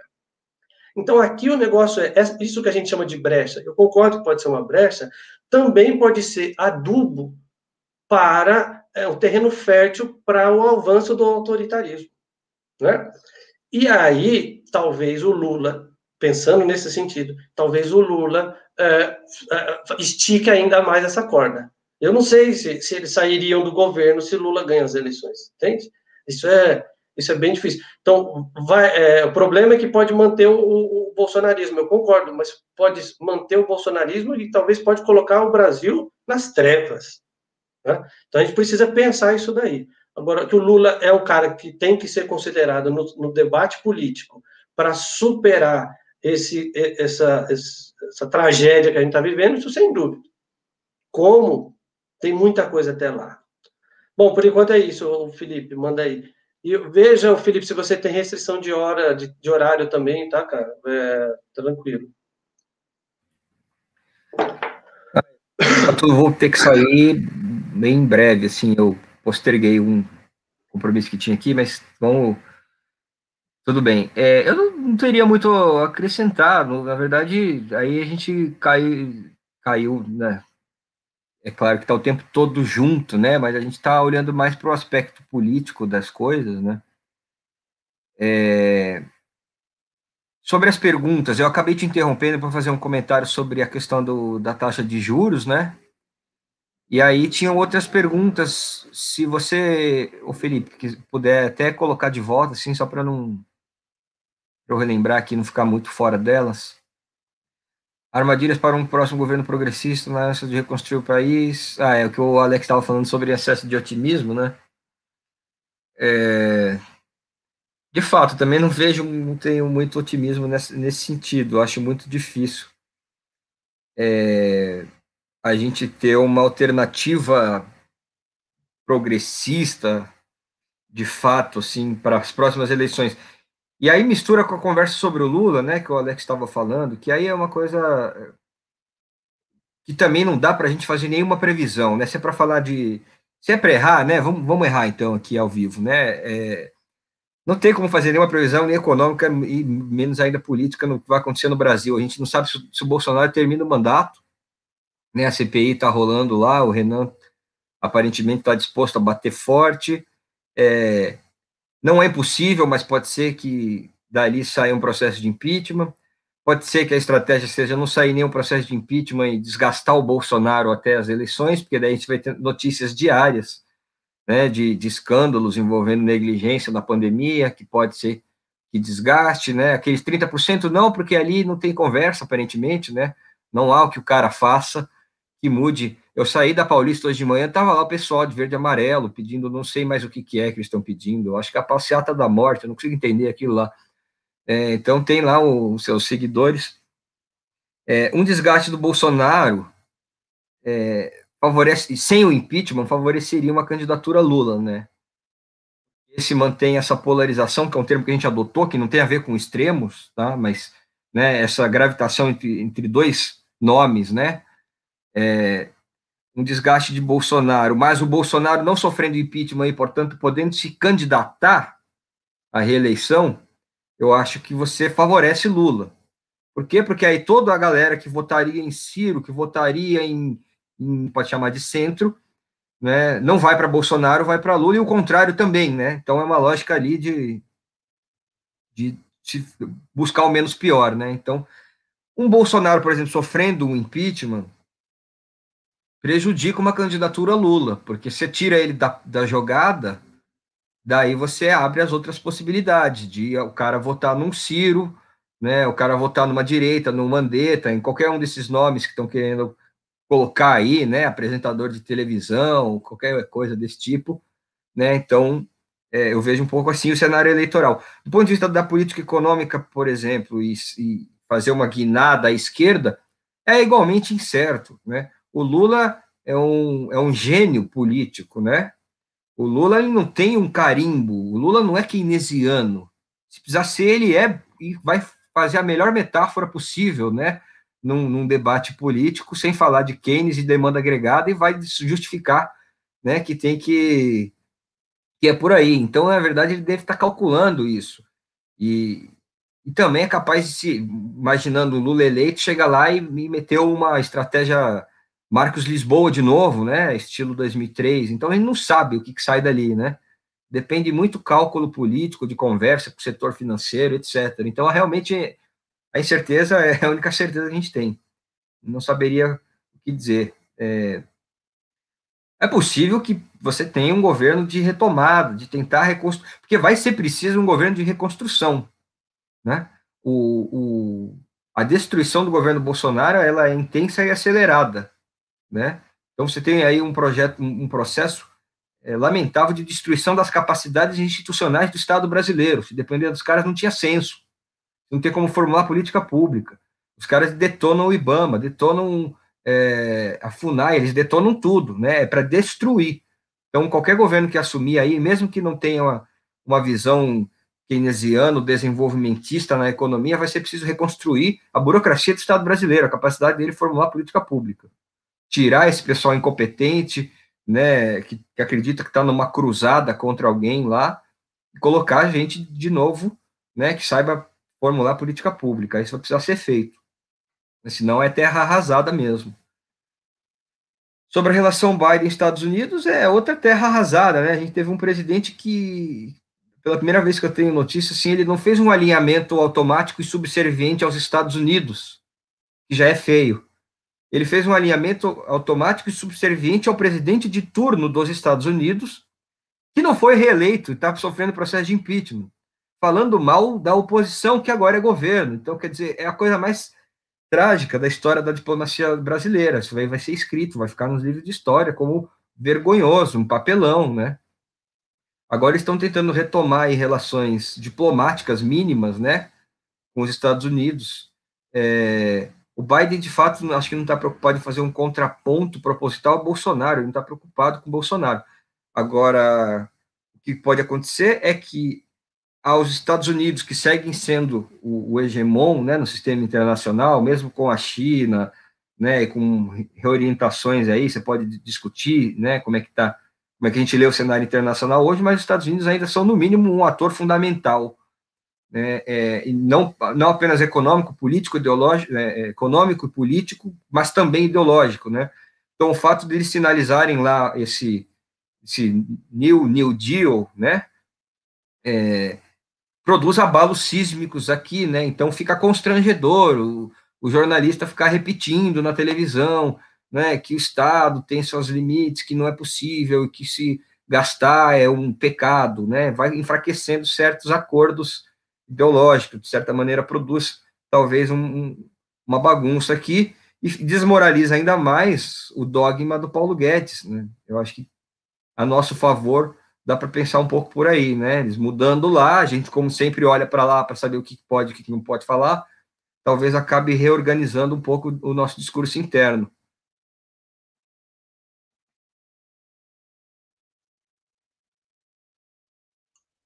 É, tem, a, tem uma outra questão, né, sobre o, o projeto ultraliberal reacionário, deixa mais na miséria, a brecha pelo qual buscar o Lula. É, é, se eu entendi a questão, essa, é, como a gente está vendo que não funciona, né, você entregar um governo, um mandato com 15% de desemprego oficial, não, é muito difícil imaginar que esse projeto que foi defendido ao longo desse governo consiga se reeleger, né? Então você acaba voltando para outra opção, né? E dentro das cartas eleitorais que a gente tem hoje, se seguir sendo né, o Lula na disputa e o Bolsonaro aí, né, o Lula realmente vai buscar esse contraponto, né, acho que vai ser o cálculo eleitoral deles, evidentemente, né, se contrapor a isso e a esse projeto. Bolsonarismo morrer? Olha, eu não sei, né, os mais malucos, eu acho que vão, eu fico me perguntando, né, o que, que vai acontecer com essa gente, né, com essa gente mais maluca que está lá na Paulista com bandeira agora. É, mas é, esse pessoal mais barulhento ainda é minoria, né? E a gente tem que lembrar sempre que tem uma volatilidade eleitoral muito grande no Brasil. É sempre importante lembrar que o Lula teria sido eleito em 2018, né? Ele, ele liderava a preferência de voto e em segundo lugar era Bolsonaro. Então a gente também tem que entender que o eleitorado não opera com essa nossa lógica, que coloca as duas coisas como polos opostos, né? como projetos opostos de país. Né? Não funciona assim. Às vezes é, é mais duplicidade do que polaridade pro, para o eleitorado. Né? Você tem um líder que fala com uma linguagem acessível, que formula uma mensagem que é preenchida pelo significado desse eleitorado, e que ele vê o Bolsonaro e vê o Lula como possibilidades, né? Vai lembrar do, dos áureos tempos de Lula, né? Então, é, uma parte do, daqueles que apoiam o Bolsonaro não, não, não, são necessariamente bolsonaristas, né? Apoiam, votariam, mas votariam no Lula, se tivesse Lula no páreo. Então, aí acho que ficaria, o que ficaria aí é um looping eleitoral, né? Um, é, não, não vence eleição, só faz barulho.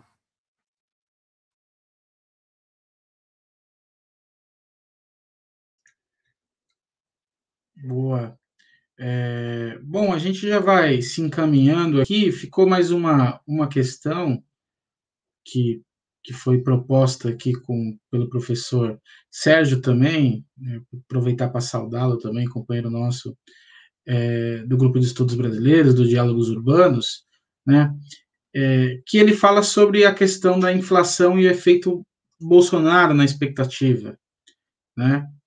E aí é, ele coloca, olha, taxar mais as exportações poderia aliviar a inflação ou não tem jeito? E aí ele fala sobre a questão dos alimentos é, que a gente exporta e se o, os preços poderiam é, subir expressivamente nacionalmente por isso. É, e aí ele coloca que existem essa, essa questão é, cambial, né? E que, que, a inflação também tem a ver com, com esse, se tem a ver com esse projeto agroexportador, exportador, pois os preços dos grãos seguem preços internacionais, né, nesse sentido. E aí eu, eu, eu, acredito que, pelo menos do que eu estou olhando aqui, a gente consegue é, fechar com, com essa questão. E aí você pode, Alex e, e Felipe, é, reagirem, e aí a gente já vai se encaminhando aí para finalizar. Contigo, Alex. Legal, eu vou tentar ser objetivo aqui, porque minha conexão está bem ruim. É... Bom, eu, eu, vou tratar as perguntas do, do Tomioka e do Lucas, né? É, que, que elas se conversam no sentido de, de, de, do seguinte: primeiro, o Bresser. O Bresser, a gente sabe quanto tempo que ele fala da importância da taxa de câmbio é, para o Brasil, e aí o Tomioka falou assim: olha é, será que ele está errado? Porque ele dizia que o, o, ajuste de câmbio melhoraria a dinâmica da economia. De verdade. E eu concordo com ele. E eu não acho que ele está errado. A questão é que a taxa de câmbio ela foi para um lugar muito é, próximo daquilo que a gente espera de ideal, mas a economia não. Então não adianta você também ter o câmbio um pouco mais próximo do lugar certo e tudo estando errado, né? É, então tá bom, a gente colocou a taxa de juros no lugar certo, a inflação também está certa, vou usar os preços macroeconômicos lá. É, os juros foi para o lugar certo, a inflação está no lugar certo, é, a, o, salário e lucro não é, é, é, o grande problema e a taxa de câmbio foi para o lugar certo. Então o que, que a gente tem que fazer? A gente tem que acertar lucro e salário. Para isso é preciso a economia crescer. A questão é que isso era pré-pandemia. Quando a taxa de juros acertou, a gente não teve uma política econômica de, de, é, de estímulo né, à prática da atividade econômica, e já, já veio logo a pandemia. Então, hoje está tudo, está tá toda a economia fora.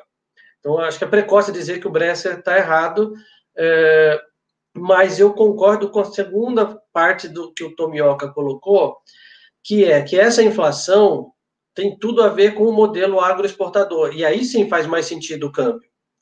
Né? O câmbio aqui não é esse câmbio que vai dar competitividade à empresa brasileira e que vai dar acesso à demanda externa pelo produto brasileiro.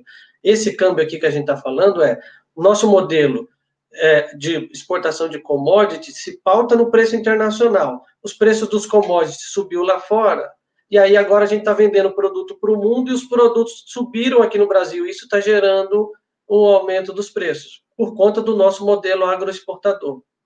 E aí talvez o imposto sobre exportações poderia mexer um pouco nessa história, que é justamente a pergunta do Lucas.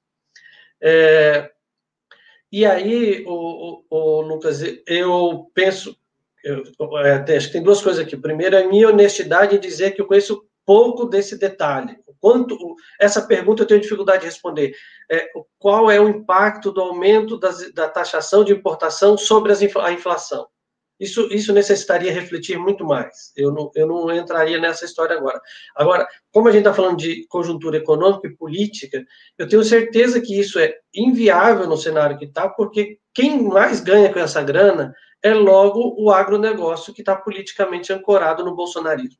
Agronegócio e bolsonarismo andam juntos.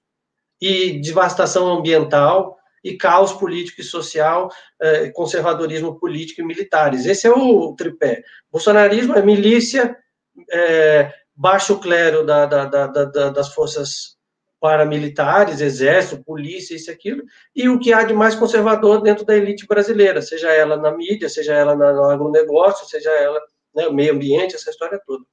Tá? Era, era isso que eu ia falar. Ô, Felipe, eu vou aproveitar para para agradecer aqui a, as perguntas de, de, de, de, todo mundo, a possibilidade de conversar, conversar com o Felipe, que eu não via há um tempo. É, e, e, agradecer também ao Vitorelli por ter mediado toda essa, essa nossa conversa aqui e tal. E sim, Tomioca, é, Getúlio Vargas em 30, lá a gente fez política de fomento de renda, manteve o nível de renda interno e o câmbio desvalorizado fez a nossa indústria ganhar mais competitividade. Aqui está o contrário. Tem uma crise no mundo, ao invés da gente fazer política fiscal para manter o nível de renda interno e fazer uma política de estímulo fiscal, de estímulo à economia, a gente está fazendo justamente o contrário. A prova de que os economistas que aí estão são tolos, são tolos. Porque que é, o que, que é o tolo? O, o, o, é aquele que não sabe, ele nem entendeu a dúvida ainda. Ele nem entendeu a dúvida. Então, ele se acha corajoso, é o cara que não usa máscara. Né? O cara que não usa máscara e fala, eu sou corajoso, é porque ele não entendeu que o Covid é perigoso. Então, ele não é corajoso. Corajoso é o cara que entende o problema e aí olha e fala, puta, que problemão, tô com medo, ele tem medo. E ele reage de maneira corajosa ao medo. O tolo nem sabe o que está acontecendo é essa galera aí. É um governo de tolos, incapazes. É isso. Falei. Vai lá, Felipe, fica à vontade. Não, não, eu, eu gostaria que essa frase fosse o encerramento. Ficou bom. Eu estou de acordo com o Alex, né? É, é isso é um problema de, de formação, né? De, de escolas de economia no Brasil que insistem nessa, nesse aspecto e que, se, e que casa muito bem com interesses aí muito concretos também, né? Então, dos mais variados tipos, né? Interesse financeiro, né? ou interesse de prestígio lá na Secretaria do Tesouro, escrever um artigo falando que tem que manter o teto e as reformas para o Brasil crescer, né?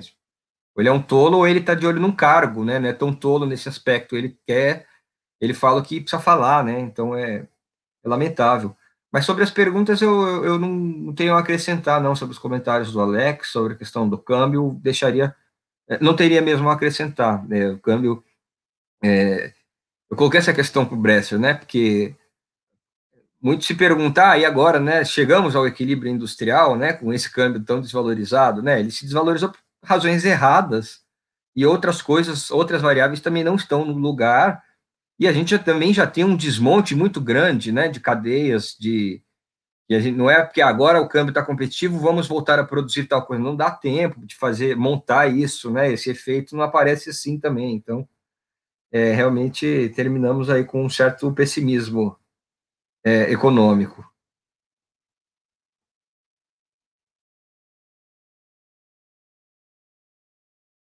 Bom, é, cabe a mim então encerrar né, com, com essa perspectiva, não tão alentadora, né, é, esse final, mas de fato eu acho que, como o professor Francisco de Oliveira colocou lá atrás, a gente é um ornitorrinco.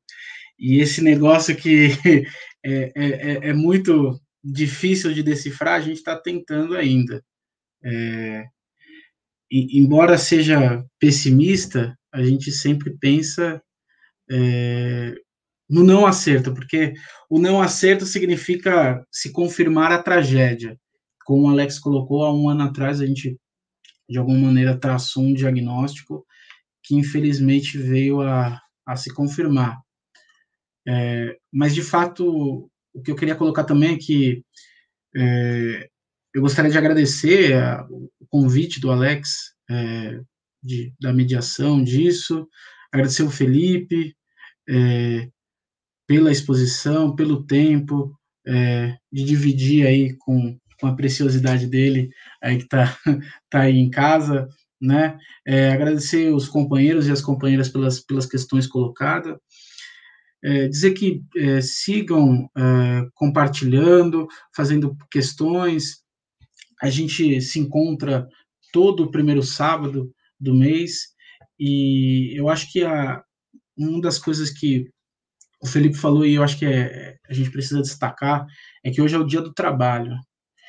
E hoje é o dia do trabalho num momento em que o trabalho ele não tem quase que valor nenhum do ponto de vista, inclusive político, porque no momento que a gente precisa ir para frente é nesse trabalho que a gente tenta é, esse trabalho que a gente tenta jogar fora.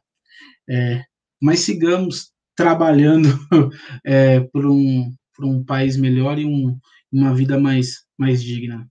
Eu agradeço a, a todos e todas e se encontramos na próxima.